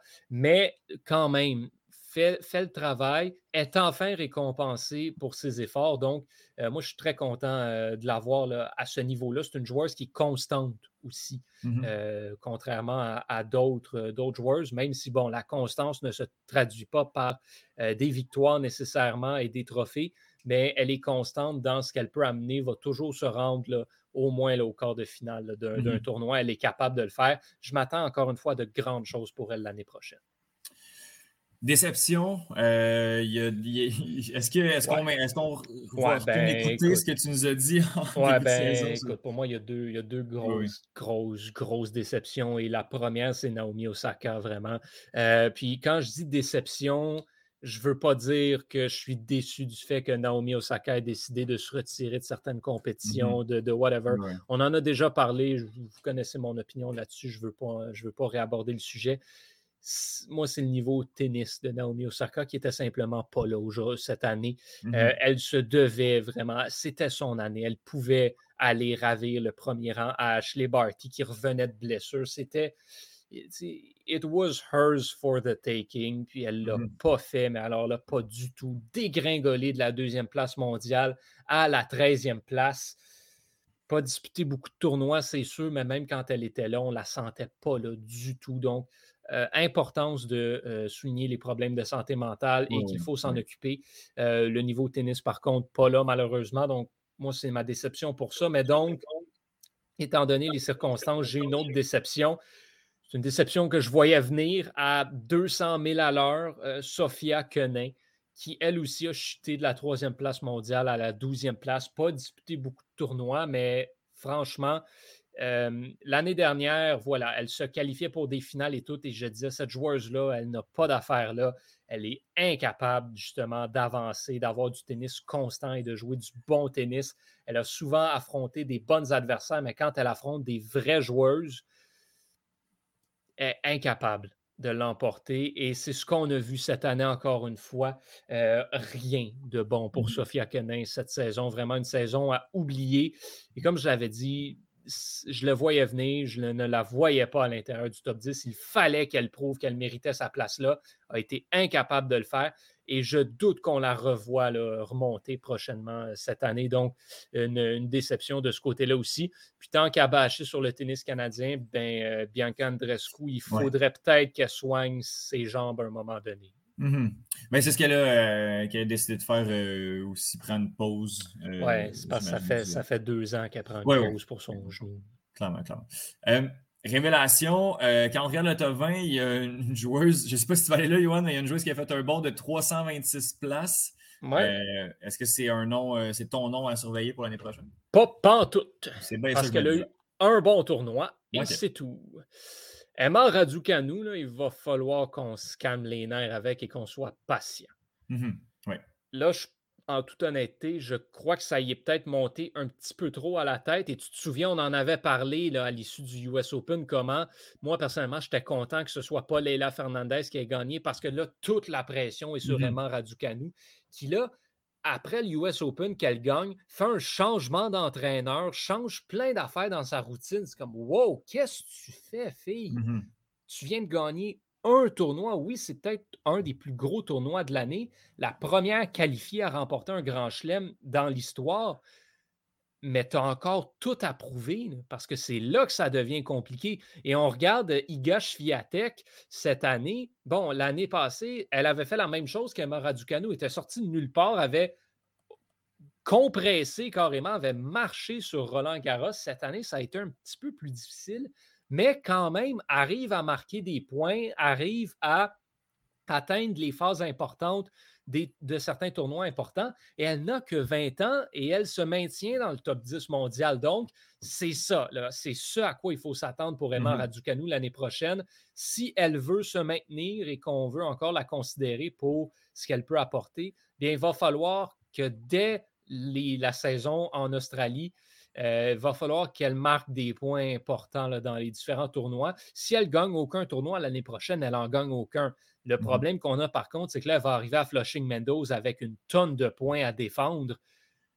Puis c'est pas impossible qu'elle se fasse sortir en, première ronde. Donc, mmh ça, ça pourrait lui porter un dur coup. Donc, la pression pour Emma Raducanu, ce sera de au moins atteindre le quatrième tour ou les quarts de finale au US Open l'année prochaine. Donc, euh, ça, c'est ce qui est pour cela. Non, moi, ma révélation euh, cette année, euh, ce sera, bon, encore une fois, une joueuse qu'on a vue s'en venir depuis quelque temps, mais qui a finalement été chercher ce qu'elle méritait. C'est Hans Jaber, la Tunisienne, la première femme d'origine arabe à remporter un tournoi sur la WTA et à se hisser au sein du top 10 mondial. Vraiment une joueuse en puissance, mais une joueuse intelligente aussi, euh, qui va manquer un petit peu de constance et qui a encore quelques atouts à peaufiner dans son jeu. Peut-être pas la joueuse la plus excellente aussi sur des, sur des matchs marathons, mais une joueuse efficace qui est très intéressante, une personnalité aussi qui, fait un petit peu différent, qui varie un petit peu du, du traditionnel qu'on voit sur la WTA. Donc, c'est une joueuse un petit peu, je te dirais, beaucoup plus assumée que euh, des, des, joueuses comme Ashley Barty ou des, euh, ou des Carolina Pliskova qui vont être vraiment peut-être un petit peu plus tranquilles et mmh discrètes. donc, euh, donc, ça fait différent.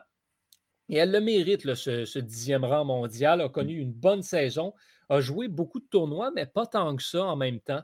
Donc, a, a, vraiment bien paru, bien fait.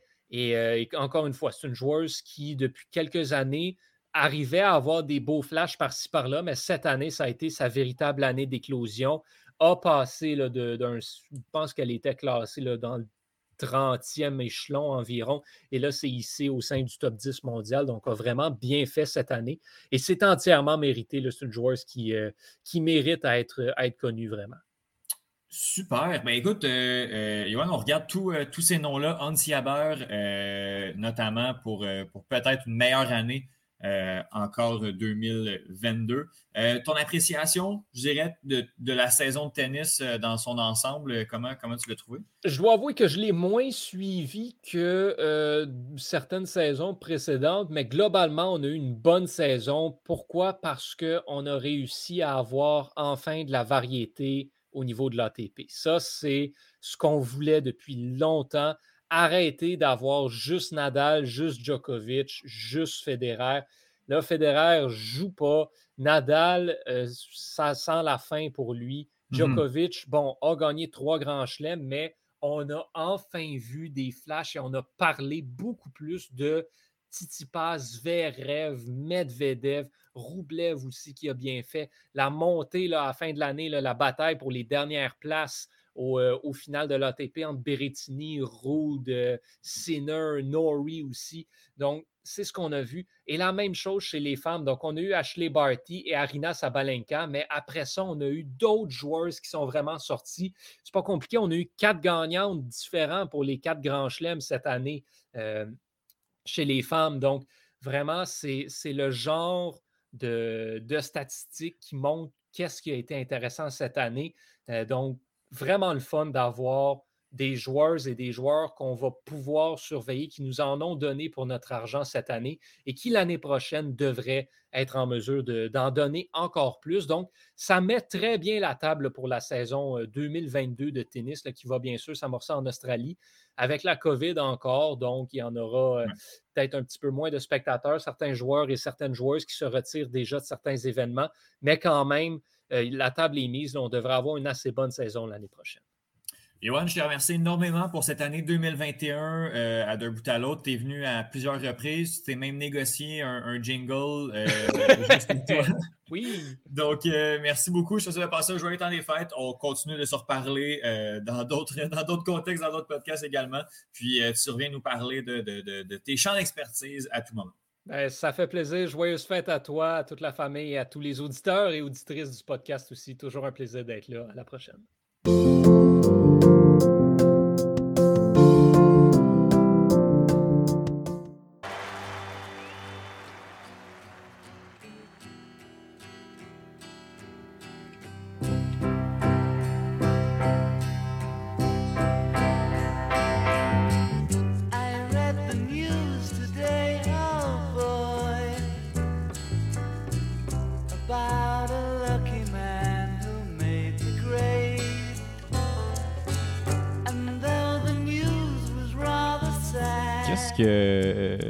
Qu'est-ce qu'on écoute, Bruno?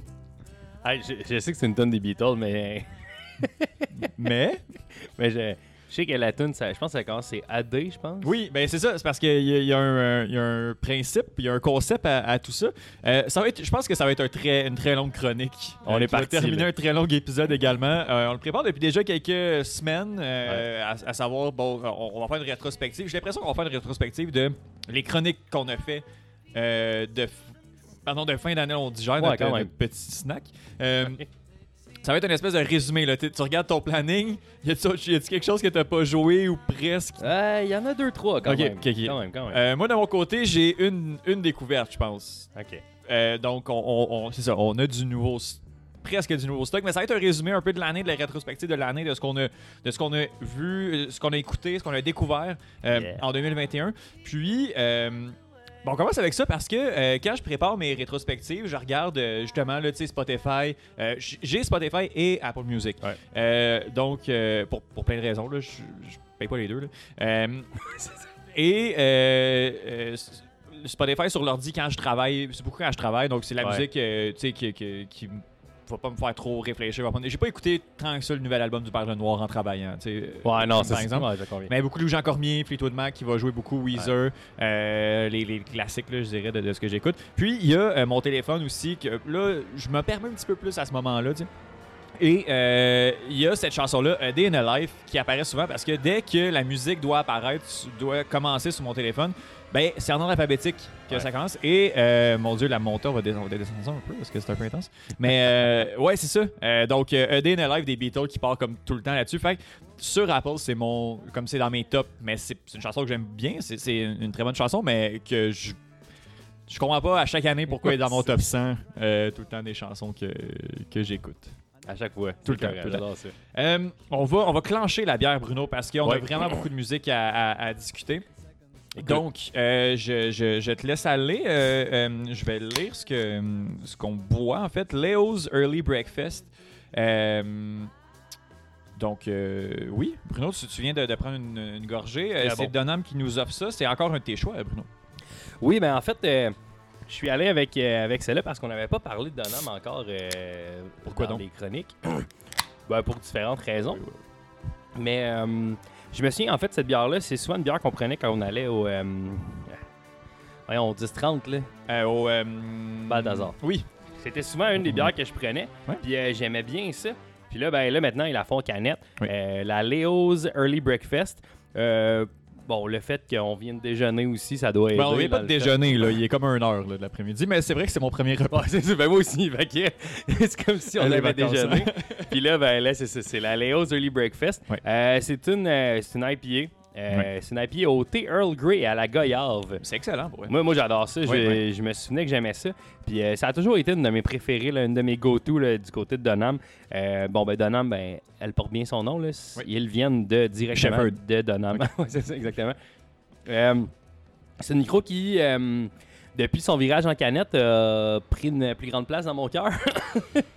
Mais c'était des grosses bouteilles. Ouais, honnêtement, c'est vraiment des grosses bouteilles puis qui étaient très chères. J'imagine que, bon, euh, ça devait valoir le prix, mais c'est vrai que c'était quand même assez dispendieux aussi. Donc, on, ça a perdu un peu de. Ben, justement, je pense que oui, ça a gagné en popularité. euh, je, je pense que tu as bien raison. Ouais, ouais, définitivement, là, c'est ça. Donc, euh, j'en ai quand même euh, j'en ai quand même pris pas mal là, des, des Donham. J'en ai essayé plusieurs. Euh, mais vraiment, celle-là, c'est euh, c'est un souvenir là, parce que ça faisait vraiment longtemps que j'avais pas bu ça. Puis bon, ben, quand, quand je suis allé pour la sélectionner, là, ben, c'est- j'ai eu automatiquement les souvenirs du Balthazar, donc euh, Oui. j'avais pas le choix d'y aller avec ça. Donc, euh, c'est une très bonne euh, IPA, 6,2% d'alcool. Euh, le thé goyave, il faut que j'y regoute là, pendant que toi, tu peux donner ton opinion sur la bière. Euh, honnêtement, je, je l'aime euh, vraiment bien. Euh, des, des- des bières, au, au moins des bières au thé. Je suis pas un grand fan de thé. C'est pas que j'aime pas ça, je, je m'y attarde juste pas. Mais quand on pense à l'infusé, qui, est- qui est un classique de la micro, de la micro québécoise, je dirais, je pense qu'on embarque un peu dans, dans le même style, mais un petit peu plus fort, un petit peu corsé avec le goût de l'IPA. Goyave, on a déjà fait beaucoup de gags là-dessus. là. Je sais Ouais. pas exactement ce que ça goûte la goyave. Euh, mais dans une bière, c'est excellent, surtout dans, dans, dans l'occurrence dans, celle-là, oui. Ouais, ben c'est c'est bien, ça vient, euh, tu sais, là, pour y avoir regoûté, tu sais, je veux dire, je, je vais pas nécessairement chercher le, le thé Earl Grey, en fait, là, je suis pas un Ouais, grand ouais, connaisseur de thé, fait que peut-être ça goûte ça, mais en fait, ça va beaucoup chercher l'amertume, Oui. puis euh, c'est, tu sais, c'est pas fatigant, là, tu sais, la goyave, visiblement, c'est pas fruité, ou il y en a pas tant que ça Mhm. là-dedans, parce que je le goûte pas tant que ça, Ouais. mais bref, euh, ouais, super bonne, Oui. super bonne bière. Euh, donc, euh, c'est ça, la Leo's Early Breakfast euh, de Donham. Allez-y, pour vrai, la micro Donham, là, ils font vraiment, vraiment du bon stock. Mhm. Puis euh, allez-y, j'en ai d'ailleurs des bouteilles là, ici. Il faudrait que je boive ça bientôt. Ben oui, mais Noël, euh, Noël s'en vient. Donc, euh, Noël est aujourd'hui. En fait, l'épisode sort le 25 décembre. On va, être, vrai? on va être en pleine journée de, de Noël. Donc, c'est pour ça que- qu'on est là festivité. Oui, oui, festivité, oui, effectivement. Bruno, oui, plein de gens, des gros parties. Des gros parties. J'ai l'impression qu'on enregistre le 21. J'ai l'impression qu'il va y avoir d'autres mesures d'ici. euh, d'ici Hey, le J'ai 25. l'impression que j'ai même pas envie de me prononcer Oh sur non, non, va se c'est ça. Regarde, je pense qu'on peut, on, on peut se concentrer sur la musique. Yes. Euh, j'ai- je voulais commencer avec une chanson, Bruno, puis euh, tu, tu- tu- tu- c'est toi qui as insisté pour qu'on y aille avec les Beatles. Euh, mais euh, je, je vais expliquer un peu mon processus euh, de, choix des, des chansons et tout. puis on s'en est parlé. J'ai j'ai pour plein de raisons, j'ai pas découvert énormément de choses de 2021 Ouais. euh, cette année, puis euh, j'ai eu un peu de culpabilité. Je pense que c'est genre à 27 ou 29 ans que tu arrêtes de découvrir de la nouvelle musique. Bruno, je te dirais que tout est correct, mais c'est en moyenne euh, Ouais, que non, les gens arrêtent de découvrir. Euh, je dis pas que j'ai pas découvert la nouvelle musique, j'ai découvert beaucoup de nouvelles musiques, mais euh, pas nécessairement 2021. Ouais. Euh, L'album de Gabouchard que Oui. j'écoute depuis deux ans, j'écoutais quelques chansons, mais vraiment plongé dedans. Et je dirais que c'est ma découverte 2021, même si tu sais, La vie c'est une peine d'amour et tu me connais trop bien aussi Ouais. que, que j'avais écouté déjà en boucle en, en- en 2021, en Ouais. 2020. Euh, Il y a ça, l'album de Mon Doux Seigneur également que, que, Oui. que- que j'ai écouté vrai. qui est excellent, mais qui est fait en 2020 aussi, donc euh, c'est C'est pour vrai. ça que j'ai pas voulu m'y pencher. Puis justement, je me sentais un peu mal. Est-ce que je suis déconnecté? Est-ce que je devrais? Puis je pense que oui, 2022, je vais me donner le, le défi d'essayer d'écouter un nouvel album au moins, puis écouter la nouvelle musique. Ouais. Donc, euh, on est chez toi, Bruno. Oui, on est chez moi. Euh, et en me rendant chez toi, j'ai écouté euh, un nouvel album. Ah. Je me suis lancé, j'ai écouté Mel de Valence. Oui. Euh, que euh, Valence, que j'aime déjà beaucoup avec sa Ouais. chanson Pruno, il a lancé Sophie également, qui est une excellente chanson. J'ai écouté l'album, puis j'aimerais ça qu'on écoute un extrait euh, de, euh, de, de- de- en fait, de la chanson euh, Rosier. On se lance, euh, on se lance à l'instant. On se lance. So, so sorry, j'ai craqué, j'ai menti pour des fleurs et des prix. So sorry, so, so sorry, j'ai menti, j'ai gagné que des fleurs,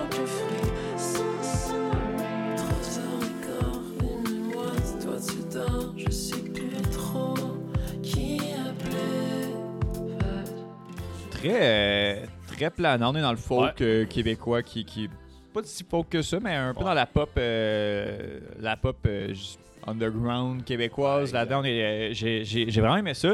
Écoute, c'est dans la lignée de, de, de, de, de- ces autres chansons, CEP qui avait lancé, Ouais, ces chansons qu'il avait lancé. Puis, euh, ouais, j'ai découvert ça. Ça fait quelques heures, puis ça va, ça va rouler euh, fin 2021, début 2022, là, cet album-là, Pile Mel de, de, de, de Valence. 11 chansons, 37 minutes. Ça s'écoute super bien. Ouais. Euh, des beaux textes, une belle écriture, une belle plume. Ouais. Valence, puis il y a un sens du hook euh, pop assez, assez impressionnant. J'ai j'ai manqué aux Erco, il était aux Erco la semaine passée, je pense. Mais à un moment donné, je pense qu'il faut faire des choix. Ouais. J'ai fait le choix de ne pas y aller et de euh, mon burn-out. Un peu de temps.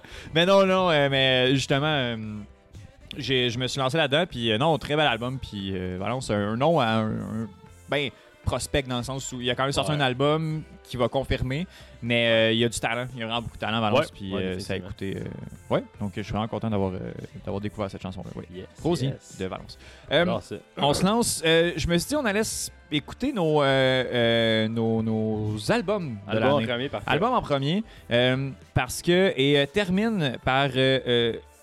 Euh, album, on l'a. euh, non, laisse faire avec tes albums. C'est bon, c'est bon, c'est moi qui va terminer avec. euh, Ok. Tout va bien, tout va bien. Parfait. On dirait que j'étais en train de faire un ACV comme, euh, Ouais. comme le mois dernier. Non, non, tout va bien. Euh, je me mélange un peu dans mes trucs, mais on va commencer par les albums de l'année. Ok, parfait. Qu'est-ce qui est sorti en- Puis j'ai réussi à trouver des choses de Ok. 2021. Parfait. Euh, Qu'est-ce qui est sorti en 2021, Bruno, qui a remarqué, qui a, qui a attiré ton attention euh, au point où tu tu t'as fait dans ton top 3 là? On a un top 3 chacun. Ouais, parfait. Euh, puis euh, dans le fond, on y va avec le top 3, puis après ça, on y va quelque chose qu'on a découvert cette année. Euh, ouais, ben vas-y, euh, toi vas-y de, ce- de, de cette manière-là. Je sais que tu as un choix découverte Ouais. euh, pour, euh, pour tes albums. Mais non, vas-y, ben, on va y aller chacun notre tour. Donc vas-y avec ton top 3, j'allais avec mon 3, puis après ça, on se lance comme ça. Parfait. Ben moi, en troisième position, ben j'en ai déjà parlé. J'en ai parlé, je pense, au mois de février. C'était une des premières chroniques, Ouais, là, ouais. en fait, là, que je faisais. Euh, ben, c'est l'album euh, de Charlotte Cardin, Oui. Euh, l'album euh, Phoenix. Euh, bon, je suis vendu d'avance, là, mais je l'ai toujours dit, Charlotte Cardin, euh, j'aime tout de Charlotte Cardin. Mhm. Oui. Je- j'aime tout. Euh, en plus, elle a fait une... euh, elle a revisité son album, là, si oui, on veut, oui, euh, de Phoenix Deluxe. Là. Ouais, exactement. Qui est sorti là, euh, fin octobre, là, si je me trompe pas. Il y avait, il y a deux, trois là, chansons là-dessus qui se retrouvaient pas sur le premier album, sur la première version. Euh, Bon, pour moi, cet album-là, bon, se retrouve en troisième position parce que, bon, il y en a deux autres qui, selon moi, sont meilleurs cette Ouais, année. ouais, Mais euh, il y, a- il y a vraiment, euh, il y a vraiment beaucoup, beaucoup, beaucoup, beaucoup de bonnes chansons là-dessus. Euh, il y a plusieurs chansons que j'ai écoutées énormément. Euh, j'ai vraiment, vraiment apprécié l'album. Ouais. Puis, tu sais, c'est dans, dans son style, elle reste dans son style. Elle a une voix assez puissante aussi. Euh, c'est ça, j'aime tout de Charlotte. Veux-tu qu'on écoute euh, ce qu'il joue présentement? Ben oui, ben oui. Hear the drum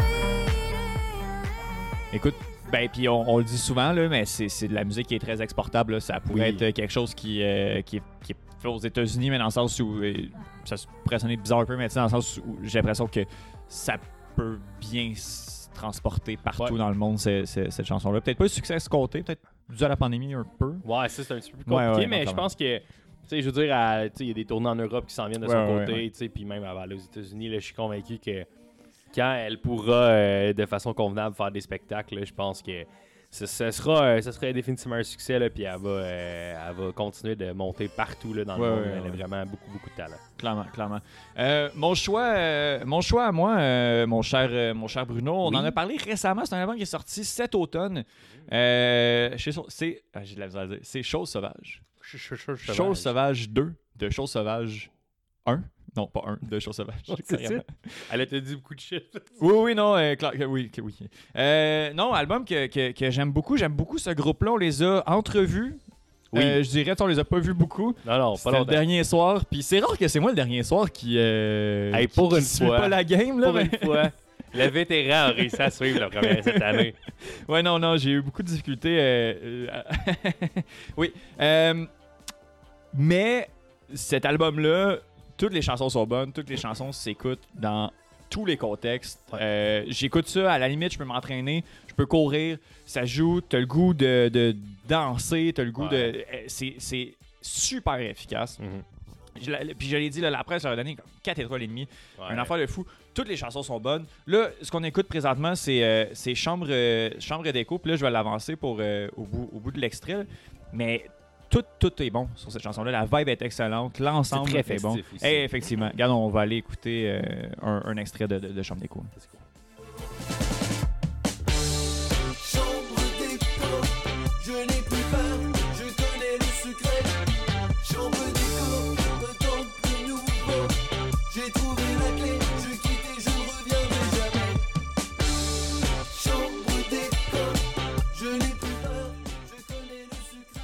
Ouais, c'est ça. On est dans le. On est dans, dans le funk, dans le dansant, à la limite un peu de rock, assez électro.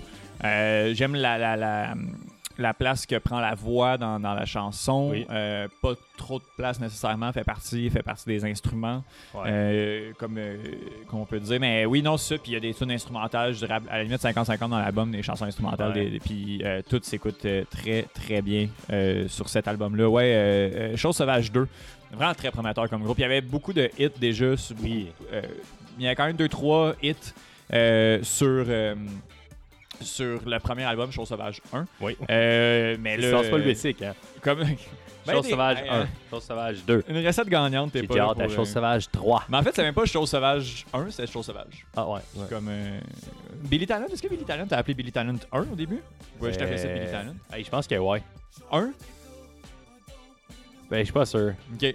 en même temps, il, aurait, tu sais, il savait Non, Billy déjà. Talent. Ah, ok. Billy ouais. Talent, ouais, ouais. non, c'est 2, Billy 3, Talent. ils sont allés au moins jusque-là. Ouais, 3. Puis après ça, là, ils ont débuzzé. Ils ont fait comme, Hey, on va faire des noms d'albums. Ouais, puis euh, après ça, ils ont c'était Dead Silence. Il aurait pu faire 4 finalement. Ça aurait été Le, moins. le meilleur choix aurait été de choisir Billy Talon 4. Ben, euh, ouais, non, euh, clairement, euh, clairement, clairement. Bruno, qu'est-ce que qu'est-ce qui a remarqué qui a attiré ton attention comme album cette année également? Ben écoute, t'es en deuxième position là, top 3 des albums. Euh, je, crois sincèrement que c'est le, le- le fameux spectacle au festif qu'on Oui. est allé voir euh, lui a permis là, de, de se hisser en deuxième position. Mais l'album Le ciel est au plancher de Oui. Louis-Jean Cormier, que j'aimais déjà beaucoup et que j'avais écouté déjà beaucoup avant qu'on aille, qu'on aille au festif. Oui. Mais euh, on en a parlé sur le podcast, là, mais à quel point on- ce spectacle-là m'a jeté par terre? Ouais, ouais, ouais. Puis je suis retourné, là. euh, puis ouais, non, ça, ça le vaut encore euh, très, très bien, honnêtement. Là. Oui, non. euh, Ouais, c'est- Complètement. C'était un gros show. Euh, tout, était, tout était bon, tu sais, je veux dire. Puis je, sais qu'on en avait parlé, là, mais c'est un, album sur le, tu sais, comme le deuil de son père. Puis réussit quand même à, à faire ça assez festif en show. Euh, moi, je- sur cet album-là, je veux dire, il n'y a aucune chanson que j'aime pas. Euh, J'écoute l'album. Tu sais, souvent, je fais ça dernièrement. J'écoute des albums au complet. Puis, tu sais, des fois, il y a des moments où, je- tu sais, je veux des dire, creux. il y a des creux où ça passe dans, dans le beurre un peu. Mais cet album-là de Bougie Cormier, il n'y a, aucun al- il y a aucune Non. chanson où je suis comme, ah, Ouais. moi, bah, je pourrais skipper, ça arrive Ouais. pas. C'est. Euh, écoute ça, écoute ça. Ouais, j'adore ça. On arrête de parler. Ouais. Le ciel est au plancher. Le ciel est tellement bas que si je lève le bras, j'arrive à te toucher.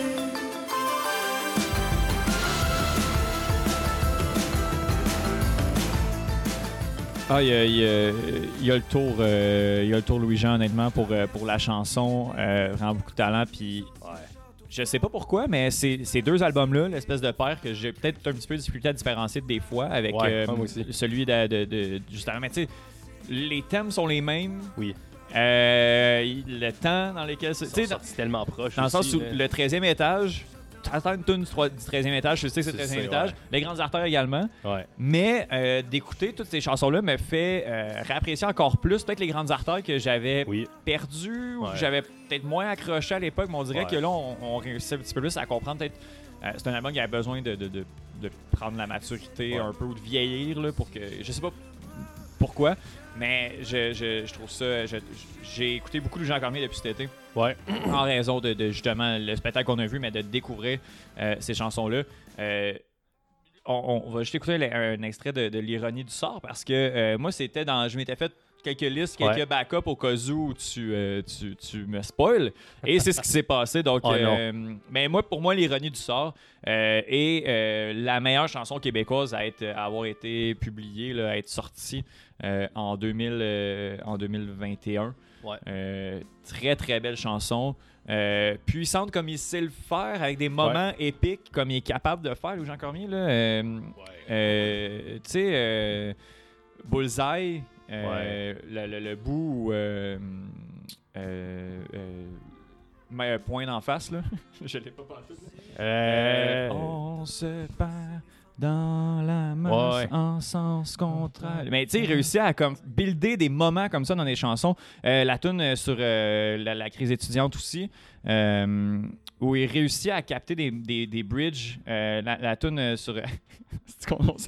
Et ton regard est vite, vite, vite. Allez, j'avoue que Euh, euh, mêlé, là, c'est sur les grandes un artères. refrain trop long. Ah oui, oui, oui. Un refrain Oui, oui. trop long, ouais, ouais. Euh, il est capable de comme créer des moments épiques Ouais. dans une chanson, des bridges ou avoir des montées complètement folles. Puis, à mon avis, tout ça euh, se, se concrétise dans, dans l'ironie du sort. Euh, à- à- vers la fin de la chanson, encore une fois, il réussit à, à capter le moment. On va aller écouter, euh, on va écouter ça. Yes. monstre qui dort nous glisse entre les mains quand elle se jette par-dessus bord. Au moment où je viens te dire que j'ai eu tort, tu n'es plus là, plus jamais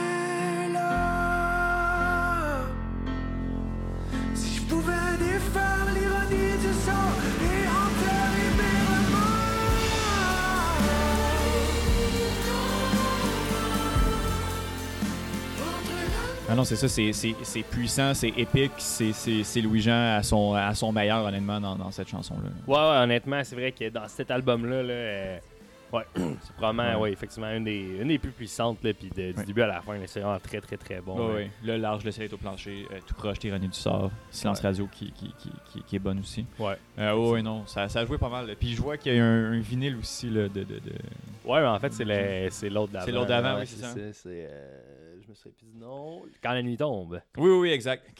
On a de la misère avec les noms. hein. Ah, Depuis tantôt, tu, tu parlais, j'étais comme, ah, c'est vrai, je l'ai à côté, on va checker. oui, oui. Non, mais oui, eh, eh, exactement. Euh, on va. euh, on, on s'en va. euh, on n'a pas parlé encore de, de- de chansons américaines. euh, Ben non. Quelque chose comme ça. euh, Ouais, moi, c'est pas trop. dans- Toi, t'es, très keb, mais c'est Pas trop dans mes bacs, Bruno, ça, euh, quand même. euh, euh, mais euh, je pouvais pas parler, faire une, une rétrospective de l'année euh, sans parler de Weezer. Ben oui, je savais. Euh, j'avais le choix. Oui. J'avais le choix entre deux albums. Euh, l'album poche et le bon album. non, non, c'est pas vrai. L'album rock, Van Weezer, Oui. est, est pas mauvais.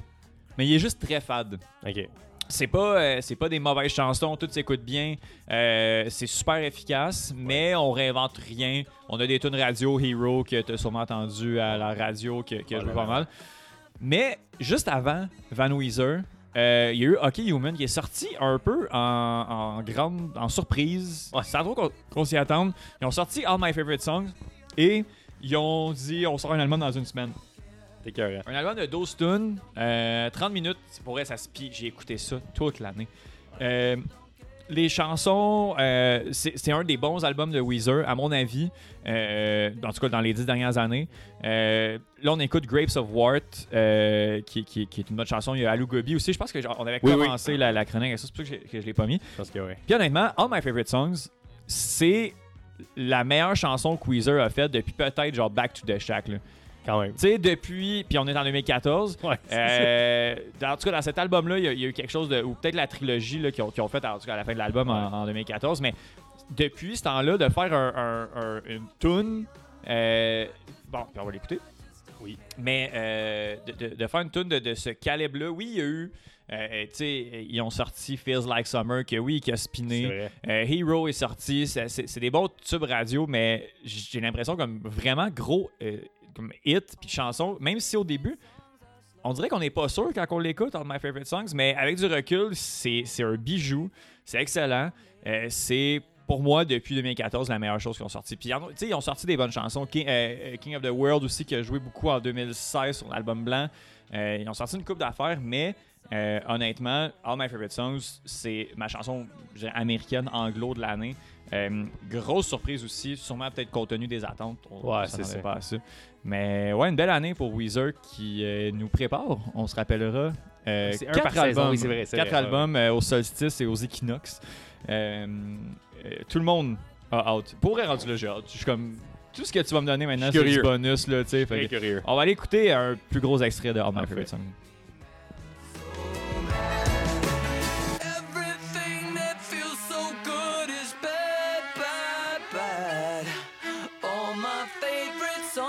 Slow and sad.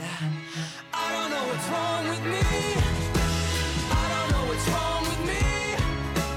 I don't know what's wrong with me. Ooh, ooh, ooh. Donc voilà. Ouais. J'aime ça, c'est comme plus. euh, on dirait qu'il y a des cuivres. Oui, puis oui, comme oui. c'est- Ils sont, ils sont vraiment, ils sont vraiment un trip. euh, Album un petit peu plus relax, mais qui finit par rocker quand même Mhm. à certains moments. Euh, des tunes tellement catchy. euh, tu sais, Here Comes the Rain, que moi je vois un petit, euh, un, un petit clin d'œil à la chanson des Beatles, Here Comes the Sun. Parce que Ouais. Here Comes the Rain est super. euh, euh, Puis, regarde, on va juste aller écouter justement les cuivres là, qui commencent sur Alou Gobi. là. Au début, je ça pris plusieurs écoutes quand même. Là, Ouais. Ben, J'étais vraiment pas sûr, mais finalement, euh, c'est c'est hyper catchy, ça s'est super bien écouté. Ouais. Puis, tu sais, euh, justement, Here Comes the Sun qui est, qui est quand même très triste, très planant. Puis là, on arrive sur Here Comes the Rain, tu sais, qui est un petit peu plus euh, comme festif, je dirais. Ouais. Mais oui, non, c'est ça. euh, beaucoup de cuivre dans, dans cet album-là. Un peu moins rock, un peu moins ce que Weezer nous a habitué. Mais Ouais. honnêtement, pour un album surprise, là, comme ça, là, euh, c'est une énorme. je suis sûr, c'est c'est- c'est un beau cadeau. Puis euh, ça a teinté l'année parce que l'album Van Weezer avait pas l'étoffe pour, Ouais. pour porter ce que Weezer avait peut-être à dire en 2021. Puis OK Human s'est retrouvé à être un bonus, mais peut-être meilleur que ce que comme, le groupe a, a- a finalement fait. C'est le rain. Oh. Donc, c'est ça. C'est- c'est- J'ai bien, bien, bien aimé cet album-là, le Hockey Human euh, de, de, de Weezer, là, qui a surpris un peu euh, la planète euh, la planète musicale, en tout cas pour les fans Ouais. de ce groupe-là. On pourrait se faire des épisodes, de- je, pourrais, je pourrais faire un podcast sur Weezer carrément, Ouais, une série de 30 épisodes. Là. Je suis pas inquiet. Ça me dérange pas, ça me dérange pas du tout, du tout, du tout. Euh, Bruno, on s'en va du côté du hip-hop pour, euh, pour la suite? Yes, ben oui, ben mon album euh, favori de l'année, puis ça fait pas si longtemps Non, qu'il non, est non. sorti, là. Sorti fin octobre, puis j'en ai parlé sur le podcast. C'est l'album Home Run de, de Tony Sum. Euh, Tony Sum qui est membre de. il- oh, j'allais dire, membre de Dead Yes Megan. Non, oui. il est membre non, de Dead Obies. justement non. Euh, c'est euh, à mon sens à moi là, ça a toujours été mon préféré Euh, puis pour moi c'est celui qui avait le flow qui venait me chercher le plus donc euh, j'étais vraiment heureux de voir qu'il sortait un album euh, solo j'ai- J'aime tout de cet album-là. Il n'y a, pas de- il y a pas de chansons que j'ai pas envie d'écouter. Euh, Il y, a des, il y a des feats avec. bon. La tune avec Joe Rocca, j'ai la misère avec Joe Rocca, là, avec sa petite voix de. En tout cas, bref, je vais Oui. me garder de tout ça. Oui, mais oui. tu sais, je suis pas. euh, c'est peut-être moins, euh, peut-être moins mon bag là, de ce côté-là. J'aime peut-être un peu moins ça. Mais euh, puis je sais qu'on a parlé, mais la collaboration avec elle, elle est euh. Loud puis euh, Larry. Oh là là. Ça, sonne, ça sonne très fort, j'adore ça. Euh, la participation aussi de Jacques Doucet. Oui, Euh, c'est ça, euh, c'est très très cool. Euh, la, la pochette de cet album-là est insane. Tout, tout là-dedans. J'ai- J'aime tout. Je, je sais pas. j'ai pas. J'ai. Je l'ai discuté à, à, à comment, à comme dire plus de choses à part que j'aime ça. J'ai- Mhm. je sais pas comment justifier. C'est juste que dès que c'est arrivé, dès que c'est sorti, je l'ai écouté sur repeat. J'écoutais juste cet album-là pendant comme deux semaines.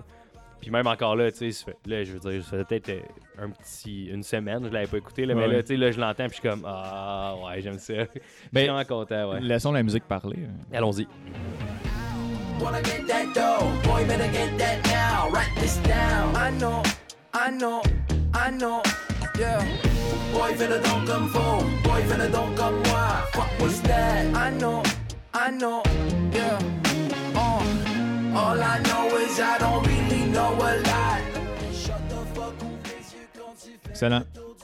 Très, très, très bon. Je, je, je pense que je vais mettre ça sur ma liste. euh, Ouais. je ouais, ouais, non. euh, j'ai- j'ai- J'aime bien, euh, j'ai- j'ai- j'aime bien euh, ça. Ouais, puis tu sais, dans, mettons, de- puis tu sais, j'aime beaucoup, j'aime beaucoup le rap keb, puis cette année, dans le rap keb, il n'y a pas, euh, il y a pas tant que ça d'albums là, qui sont sortis, euh, mais il y en a, là, mais qui, qui, moi, viennent rejoindre mes goûts. C'était pas, euh, c'était peut-être pas une, une grosse année, tu sais, je veux dire, il n'y a pas eu d'album de Corias, tu sais, déjà, ça part mal, euh, pas Ouais. vraiment d'album euh, dans la claire. Ouais. C'est pas, c'est pas ça, c'est C'est. Pas d'album non plus dans la claire, euh, tu sais, je veux dire. Fait que, Ouais, euh, ouais, ouais. Qui, va, qui travaille sur un nouvel album à la claire. J'ai Oui. vu ça passer? Oui, oui, je pense que je pense que ça va ça va venir. Il y a Eman là, qui a sorti un EP comme la semaine passée, mais j'ai pas eu le temps d'écouter tant que ça. Mais avec Ken Lo aussi un peu là, fait Ouais. que, il va. Je pense qu'en 2021, là, ben 2022 en fait, Oui. Colin, hein? De- Oui. Je pense qu'en 2022, il va peut-être avoir euh, un petit peu plus de trucs qui vont sortir. Ouais, ouais, J'ai l'impression aussi que justement peut-être un peu moins de trucs qui ont sorti overall, peut-être Ouais. dû au fait que 2021 c'était peut-être pas l'idéal. Gab Bouchard va sûrement sortir un album aussi. Ouais, Et les tunes vont être bonnes. Les tunes vont être très Ouais. très bonnes. Les avoir en show, là. Ouais, je suis pas- inquiet, ça j'ai très très hâte. Je vais pas, je vais pas attendre euh, deux ans après la sortie pour m'y. euh, Non, non, non, faut pas, faut pas. Cette fois-là. Là. Je comprends ton concept, Bruno. Découverte, c'est découverte des années antérieures. Ouais, ça que en tu fait, c'est que j'ai découvert ça cette année. Ok, parfait. que, en fait, euh, l'album est sorti en 2020. là, mais Ok, bon, ben, je vais faire la même chose de, mon côté, mais avant d'y aller avec mon dernier album, on va y aller avec euh, ta découverte, Parfait. ma découverte, mon album, parce qu'il y a un pont entre l'album et euh, la chanson. Donc, on va continuer comme ça. J'aime tout. Euh, Machine Gun Kelly qui s'est pogné avec euh, Conor McGregor. euh, Tout le monde. C'est un malade, gars. Ouais, non, c'est ça. Je pense que le dénominateur commun n'est pas particulièrement Machine Gun Kelly là-dessus. Ouais. Euh, En même temps, peut-être aussi. c'est, peut-être. euh, des aimants, hein, des fois, ça, ça fonctionne pas quand tu mets euh, ouais, négatif ça. avec le négatif. C'est ça. Donc, On y va. euh, Ticket to My Downfall. Oui. Parle- Parle-moi en plus, j'ai pas vu ça passer du tout. Écoute, ben, c'est sorti en 2020. Puis quand c'est sorti, c'était. Pff, Écoute, ça va être au mois de mai peut-être. Puis je- j'avais j'avais écouté un peu. Puis première écoute, mais je l'avais écouté deux trois fois. J'avais aimé ça, mais tu sais, sans, sans plus. Mhm. Mais euh, cet, ben, cet automne, j'ai ben, fait une chronique avec toi euh, Oui. sur euh, un peu le- le- le- le- la vibe emo, puis euh, tout Oui, ça. un peu rock emo. Puis, je sais pas pourquoi, mais je suis retombé là-dessus, cet album-là. Puis là, je l'ai écouté, puis là, j'ai pas arrêté de l'écouter. Ça fait deux mois que j'écoute cet album-là. Conti- ben, on repeat, littéralement. Puis en plus, ce qui est hot de cet album-là, c'est que Machine Gun Kelly, ce qu'il faut savoir de ce gars-là, c'est que oui, c'est un rapper qui maintenant est signé avec Travis Barker, donc il fait dans le rock un peu plus emo, Ouais, pop. Puis euh, c'est aussi un acteur. Donc, Oui. ce gars-là, ce qu'il a fait, c'est que pour l'album au complet, il a fait comme un mini-film avec toutes, toutes, toutes, toutes les chansons. Fait comme si, c'est comme si l'album était un film. Ouais, ouais. Fait que il a, il a fait un il a fait un, album pas un album là, mais il a fait un mini film là, qui dure comme 50 minutes. Puis où il y a un personnage principal qui joue comme mettons sa vie, puis comme c'est à travers c'est les chansons, puis toute une histoire. C'est c'est franchement franchement bon. Puis l'album, je suis pas capable de dire quelle tune que je préfère sur cet album là parce que je, les aime Mhm. presque toutes. En ce moment ce qu'on entend c'est Bloody Valentine. Oui. Euh, je l'adore mais en même temps, c'est ça, je les aime toutes puis je sais pas pourquoi l'année passée j'ai pas accroché puis là Mhm. cette année j'accroche Ouais, ouais, ouais. autant mais euh, tu sais il aurait pas en avoir d'autres là, tu sais, je- on en a parlé tantôt le Gab Bouchard son album qui est sorti en, ouais, euh, ouais. comment, 2000 fin 2019 je pense 2020 2020. début 2020. ouais. Bon, que, que j'ai pratiquement pas écouté mais cette année je l'ai écouté énormément ben, comme juste avant ça mettons mais euh, ouais, c'est ça. je suis- Puis là, euh, en fait, il va y avoir un autre album qui va sortir là, du côté de Machine Gun Kelly au début. Début 2022, je crois. Encore avec Travis Barker. Fait qu'il va y avoir beaucoup de batterie. Ouais, ouais, ouais. Il va y avoir beaucoup de, de sons forts que j'aime autant. Fait Nice. que euh, c'est ça, belle, euh, belle découverte 2021 de mon côté. là. C'est ça, c'est euh, l'album Tickets to My Downfall de Machine Gun Kelly. Puis pour vrai, allez voir le, le petit, euh, le petit film là, sur, euh, sur YouTube. Pour vrai, c'est c'est vraiment intéressant. Cool. J'ai décidé de mettre un peu de Gab Bouchard parce que c'était, euh, je dirais, ma découverte aussi. Ben c'est ça. Euh, ces chansons-là, je m'en attendais. Étoile et, et tout. Donc, euh, ouais, non, ça. Puis oh, là, le, le temps file, là, mon Dieu, ça fait déjà 32 minutes qu'on parle, on n'a pas fini nos albums. Euh, donc, je vais y aller avec, avec mon dernier. on va faire le rôle ça avec ça, là, ça. Un épisode fleuve. Ouais, ouais. Euh, bref. Euh, oui, quant à Lou, Yeah. quant à Lou Thierry Larose, euh, du bon rock. Euh, des bonnes du- des, des bonnes lamentations rock keb Oui, oui, euh, d'un jeune euh, Mon cousin. oui oui ton cousin effectivement mais non c'est c'est tout, tout est bon sur cet album là j'ai décidé comme extrait de, de choisir chanson pour Bérénice Heinberg Oui. parce que les deux autres, on les a déjà joués. Même Ouais, si exact. c'est pas ça qui allait nous arrêter. Mais j'ai. euh, non, je pensais. Je trouve que ça valait quand même la peine euh, de, faire jouer ce- cet extrait-là. On va parler un petit peu plus tout de suite après en allant avec nos chansons. Mais on va juste aller écouter un extrait de euh, euh, chanson pour Bérénice Heinberg.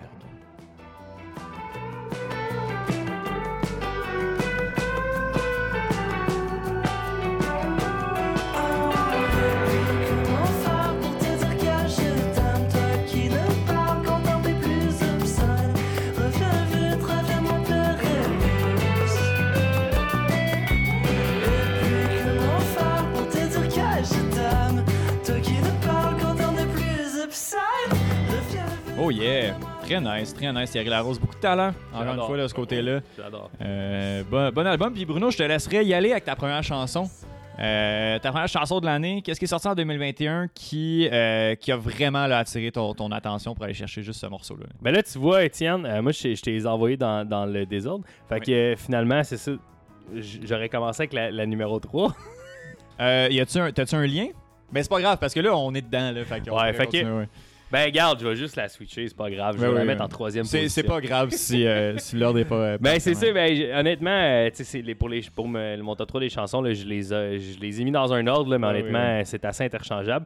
Donc, euh, la, la- la chanson de Thierry Larose, ben, la chanson qui s'appelle Cantalou, Qu'on écoute à l'instant. qu'on écoute à l'instant, allons-y. Non, non, mais euh, Ok. je sais ça qui joue, mais euh, j'ai. euh, Ah, t'es pas, tu vas me dire quand ça va être Ouais, ouais, c'est ça, exact, exact. Hey, c'était, c'était- cette chanson-là. euh, ben, moi, mon, mon principe, en fait, dans, dans tout ça, c'est que euh, je je voulais essayer de pas prendre une chanson qui était dans un de mes albums. Oui. J'essaie de, tu sais, comme d'y aller un peu plus, le, le plus large possible.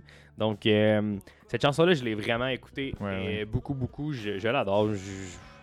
J'aime la vibe de ce, de ce, de ce Ouais, gars-là. Très nonchalant un peu dans la voix aussi.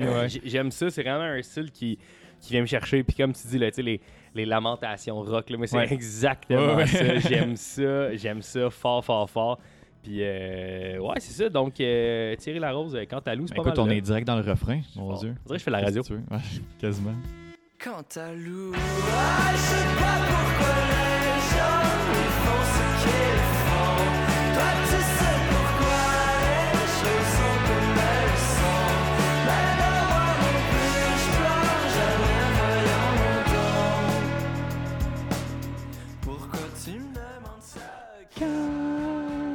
C'est bon, c'est tout est bon là-dessus, c'est incroyable. Thierry Larose a un nom clairement, euh, clairement à retenir. Oui. Euh, ouais. euh, En plus, il vient, il vient du coin. il vient du coin. Il vient de Marieville. Oui, oui, non, clairement, clairement. Ouais, non, je, je, je sais, je sais bien.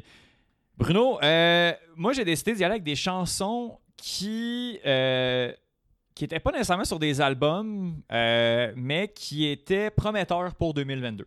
J'aime ça. Donc, J'aime ça. on est sur trois singles Euh, qui, euh, justement, comme promettent. Des singles d'albums qui sont pas encore sortis, euh, d'artistes que, que j'aime ou que je découvre euh, aussi. Euh, et euh, justement, on, va, on, on l'a déjà entendu au podcast, euh, cette chanson-là. On va juste à se gâter pour en parler euh, tout de suite après.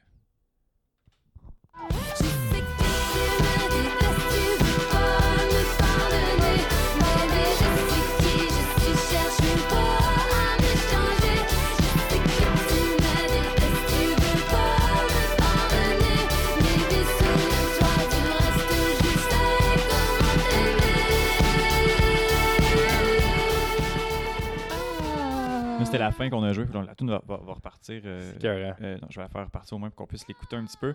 Euh, oui, Montréal me déteste Lydia Kepinski. Ah T'as oui, lâché un gros ah oui. Ah ouais. Euh, c'est quand même rare la- la- une chanson que j'écoute le matin puis que je, je sais que sais je vais l'écouter toute, toute la journée là, Ah que ça ouais. va rester dans la tête puis ça va être super efficace. Lydia Kepinski revient d'un euh, un superbe album 1er juin Oui. euh, sorti il y a déjà quelques années. ça fait longtemps. Part pour un de- 2017 moi je dirais. Ah, ouais, je pense que ouais. Euh, Regardez. puis, ah ben regarde, je l'ai devant moi, euh, je, je vais, je vais le sortir. 2018.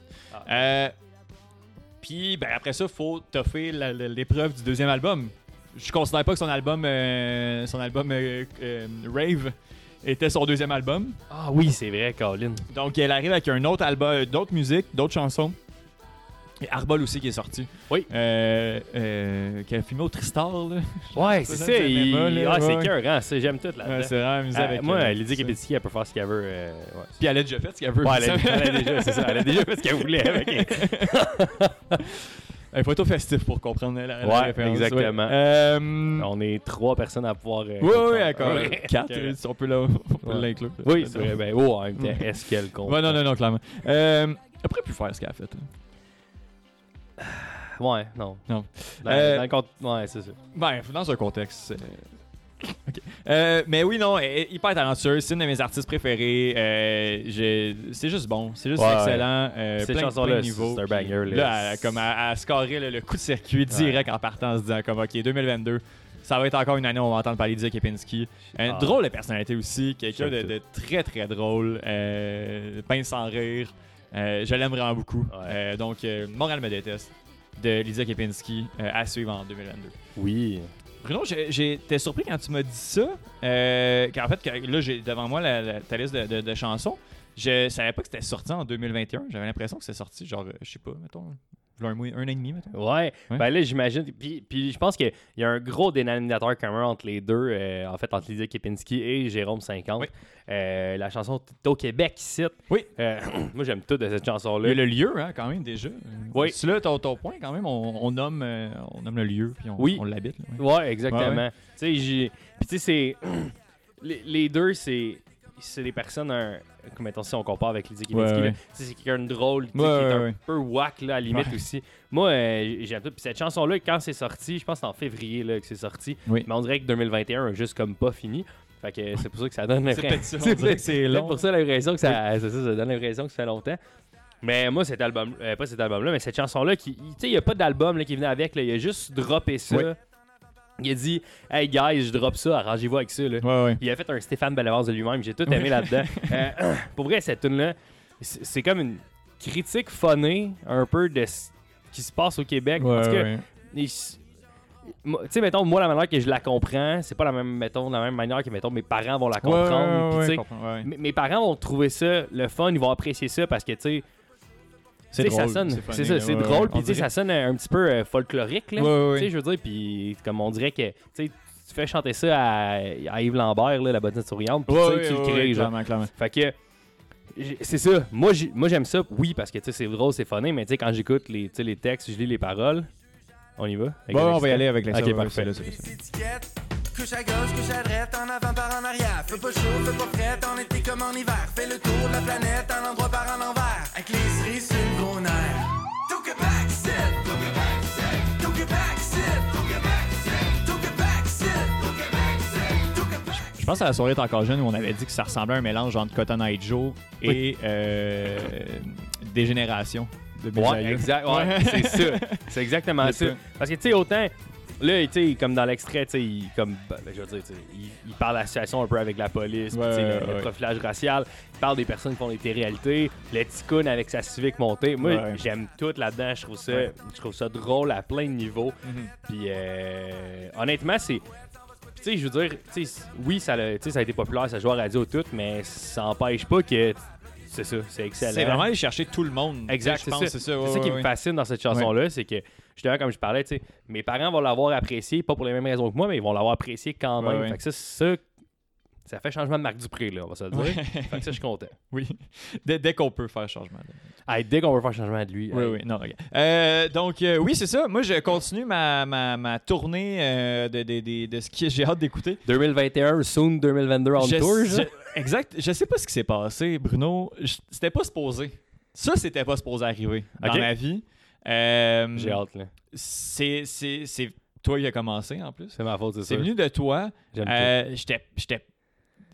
C'était sorti de ma vie, ça. Ah, yes! C'était sorti de ma vie. Moi, j'étais Ah, passé ça, à autre c'est une chose. grande victoire, là. J'étais tellement passé à autre chose. Euh, puis là, c'est revenu de même. Euh, puis j'ai été complètement snappé. Je suis embarqué dans le train Billy Talent.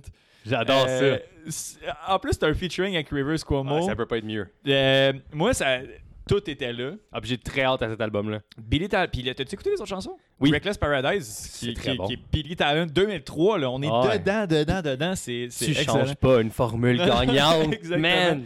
Puis euh, ils sont un peu perdus, je dirais, avec le temps. Ouais. Là, ils nous reviennent avec The End of Me, un featuring avec Rivers Cuomo. Tellement bon. Toutes les, chaque seconde de cette chanson-là sont excellentes. Puis on s'en va écouter le pic du pic de euh, l'extrait de, la- de la chanson. Tout est excellent. Let's go.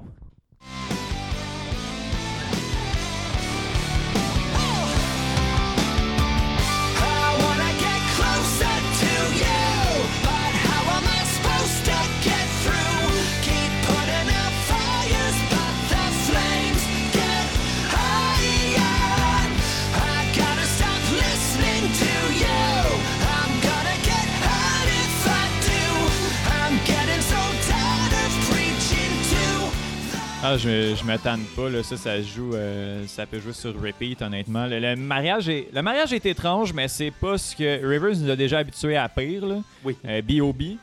Ah, oui, euh, ça va bien. Simple Plan, euh, entre autres. Donc, euh, on- on- je peux comprendre euh, qui, qui- je peux, ben, je peux comprendre. C'est arrivé, c'est arrivé de nulle part, là, celle-là, honnêtement. Puis, euh, Belle, euh, c'est prometteur. L'album va être bon. On va, on va écouter Ouais. du Billy Talent en 2022. Je pensais jamais dire ça.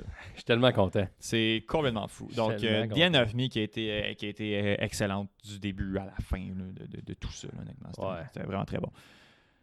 Bruno, Ouais. c'est pas ton premier, c'est ton troisième. Ouais. Un album que j'ai écouté, que j'ai écouté parce que je- je- moi, je le mettrais dans la moyenne de ce qui s'est fait. Ouais. Je pense que tu as plus aimé ça que moi, ou tu l'as plus écouté, mais je l'ai écouté beaucoup parce que euh, c'était tout en travaillant, c'était c'était encore parfait. Bah oui. Euh, c'était euh, les Cowboys fringants. On sortait un album surprise. On est encore dans les surprises. Je pense que tout, tout se fait en fonction des attentes, honnêtement, dans la vie. Ouais, ouais. Euh, et puis, euh, les Nuits de Repentigny, qui arrivent du champ gauche, encore une fois. Oui. Euh, des, des retails avec quelques bijoux, quand même, là-dessus. Oui, ben en fait, euh, moi, cet album-là, ce que j'ai aimé, c'est que la veille de la sortie, on savait pas encore que ça sortait. Ouais, ouais, exact. Euh, tu sais, ça sort, là, t'es comme, ah, quoi, qu'est-ce qui se passe, pourquoi?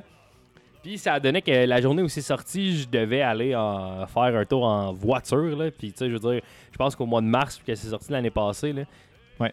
C'était pas comme. tu sais, C'était pas supposé que j'aille Ouais. me promener en char tant que ça. Mais, ok, extrait. On va aller les jouer.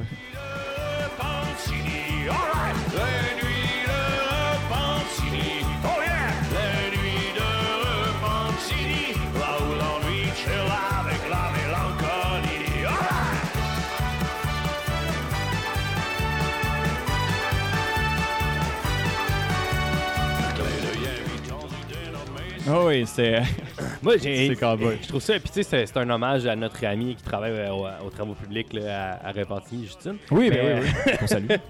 Oui, mais en fait, moi, j'ai- j'ai- je sais pas pourquoi j'ai tant aimé ça, cette chanson-là, mais l'album en tant que tel, là, tu sais, ça s'écoute bien. comme, tu sais, 23 tunes quand même, c'est- 55 c'est- minutes. C'est ça. Ouais, puis tu sais, c'est un ramassis de chansons qui. Tu sais, je veux dire, il y a des chansons là-dessus là, qui auraient qui ont pas fait la coupure, mettons, du premier album, là, puis Ouais, finalement, ils ont fait. ouais. Puis tu sais, c'est un peu niaiseux, mais tu sais, on dirait que, justement, vu qu'il y a ça, j'ai retrouvé un peu plus l'essence comme Ouais, des cowboys fringants.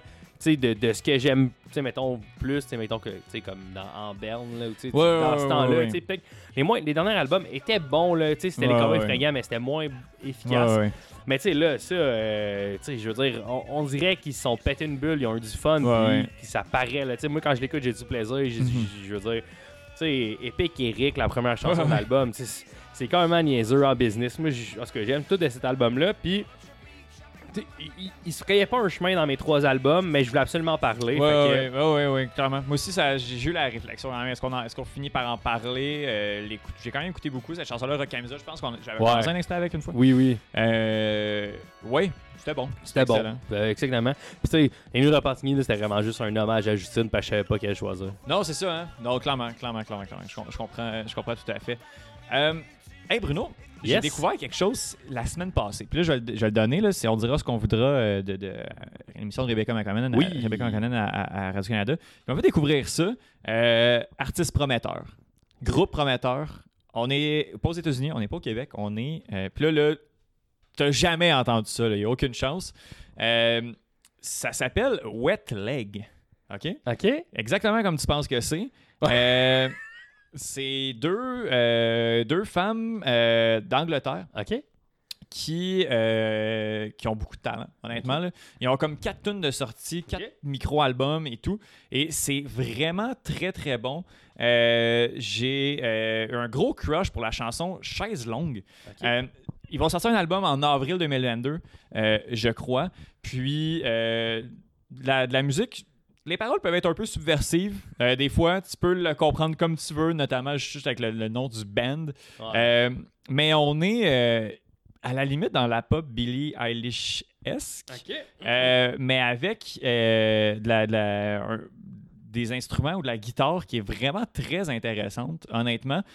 Beaucoup des fois de, de chansons parlées. On va parler un peu comme dans l'extrait que je vais jouer. Je pense que l'extrait va résumer un peu, un peu tout. Euh, le parler, euh, le chanter, la musique, comment que ça peut être explosif et des fois assez planant. Fait que je pense qu'on va laisser parler, euh, on va laisser parler la musique, puis on va écouter Chaise longue oui. de Wet Leg. Over there, on the chaise long in your underwear.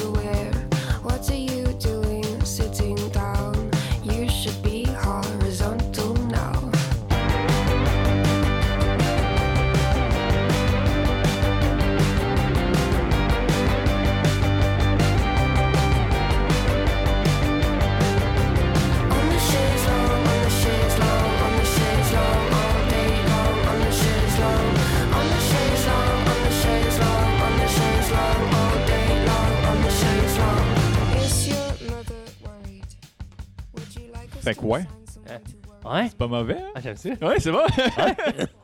ouais, ouais, non, euh, j'ai j'ai découvert ça, puis euh, euh, Wet Dream, Too Late Now, Oh No, les d'autres chansons qui, qui là-dessus. Tu sais, c'est- ça peut être très subversif aussi, mais tu sais, quand même, euh, 5,7 millions d'écoutes sur Spotify Quand même, sur- quand même. pour euh, juste euh, euh, Chaise Longue.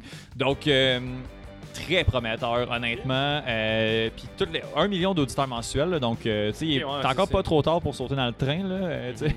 Euh, euh, mais oui, j'ai- adoré ça, j'ai écouté ça, puis là, ça, ça reste dans. Tu sais, juste ce- cet extrait-là reste dans tête. C'est juste ça, c'est excellent, c'est bon. T'écoutes ça, la- mettre un peu d'ambiance aussi. Euh, travailler, étudier, je pense que ça, ça peut s'écouter très bien, mais quand tu t'attardes aux paroles aussi, je pense que tu peux avoir beaucoup de plaisir Ouais, et te faire euh, énormément. Oui, non, c'est ça. euh, j'ai adoré. J'ai adoré. Puis, euh, oui, oui, non, clairement à suivre euh, Wet Leg, euh, la chanson de Chaise Longue qu'on écoute euh, présentement. Oui. Je pense que c'est tout. Hey, écoute, on finit ça avec un extrait quelconque. Oui, ben c'est ça que j'étais après me dire. Il faudrait qu'on termine avec. euh, je voulais un peu terminer avec ça, mais je voulais aussi avoir ta- ta- ta- ton ressenti là-dessus. Donc, on pouvait pas vraiment. euh, Ouais, mais- c'est ça. Euh, Est-ce que, tu- est-ce que tu sais euh, que- euh, ça fait 50 minutes. Euh, est-ce que tu sais avec quoi qu'on pourrait, euh, qu'on pourrait terminer, euh, Bruno? Est-ce que tu as une idée ou euh, tu me lances ça comme ça? Puis, euh, Euh, ben écoute, euh, hey, Alex Burger, on n'a pas Ah, écouté, ben on oui, en a ben jamais oui, parlé. Ben oui, ben tu oui, ben j- j- il s'est pas trouvé une place là, Ouais, dans, ouais, dans- ouais, dans ouais, ça, là, parce que malheureusement, c'est juste trois, il fallait faire des choix. Mais l'album Sweet Montérégie là, de, de Alex Burger. Euh, que j'aime euh, beaucoup, beaucoup. Quelle, Euh, quelle chanson, Bruno? Y a-tu une chanson? C'est en pas le Pérou. Je C'est la chantonnais tantôt. Ouais, là, fait ben ouais. va se quitter avec ça, puis on va souhaiter bonne année, puis tout. joyeux Noël, bonne année. Ok, je- ben oui. Je veux juste remercier les autres personnes à l'épisode. Oui, c'est vrai, parce que le, le show finit de même. Mais j'ai encore pas booké personne pour le show. Fait que je, je me doute qu'il va être là, mais je veux vraiment pas remercier personne. Mais merci à tout le monde. Mais en fait, je vais faire peut-être un gros merci à tous les gens qui ont fait euh, Ouais. euh, d'un bout à l'autre en, en 2021. Je pourrais pas tous les nommer. Il y a eu vraiment beaucoup de gens. Euh, ça a commencé en janvier-février ce projet-là. là. Puis on continue again and again.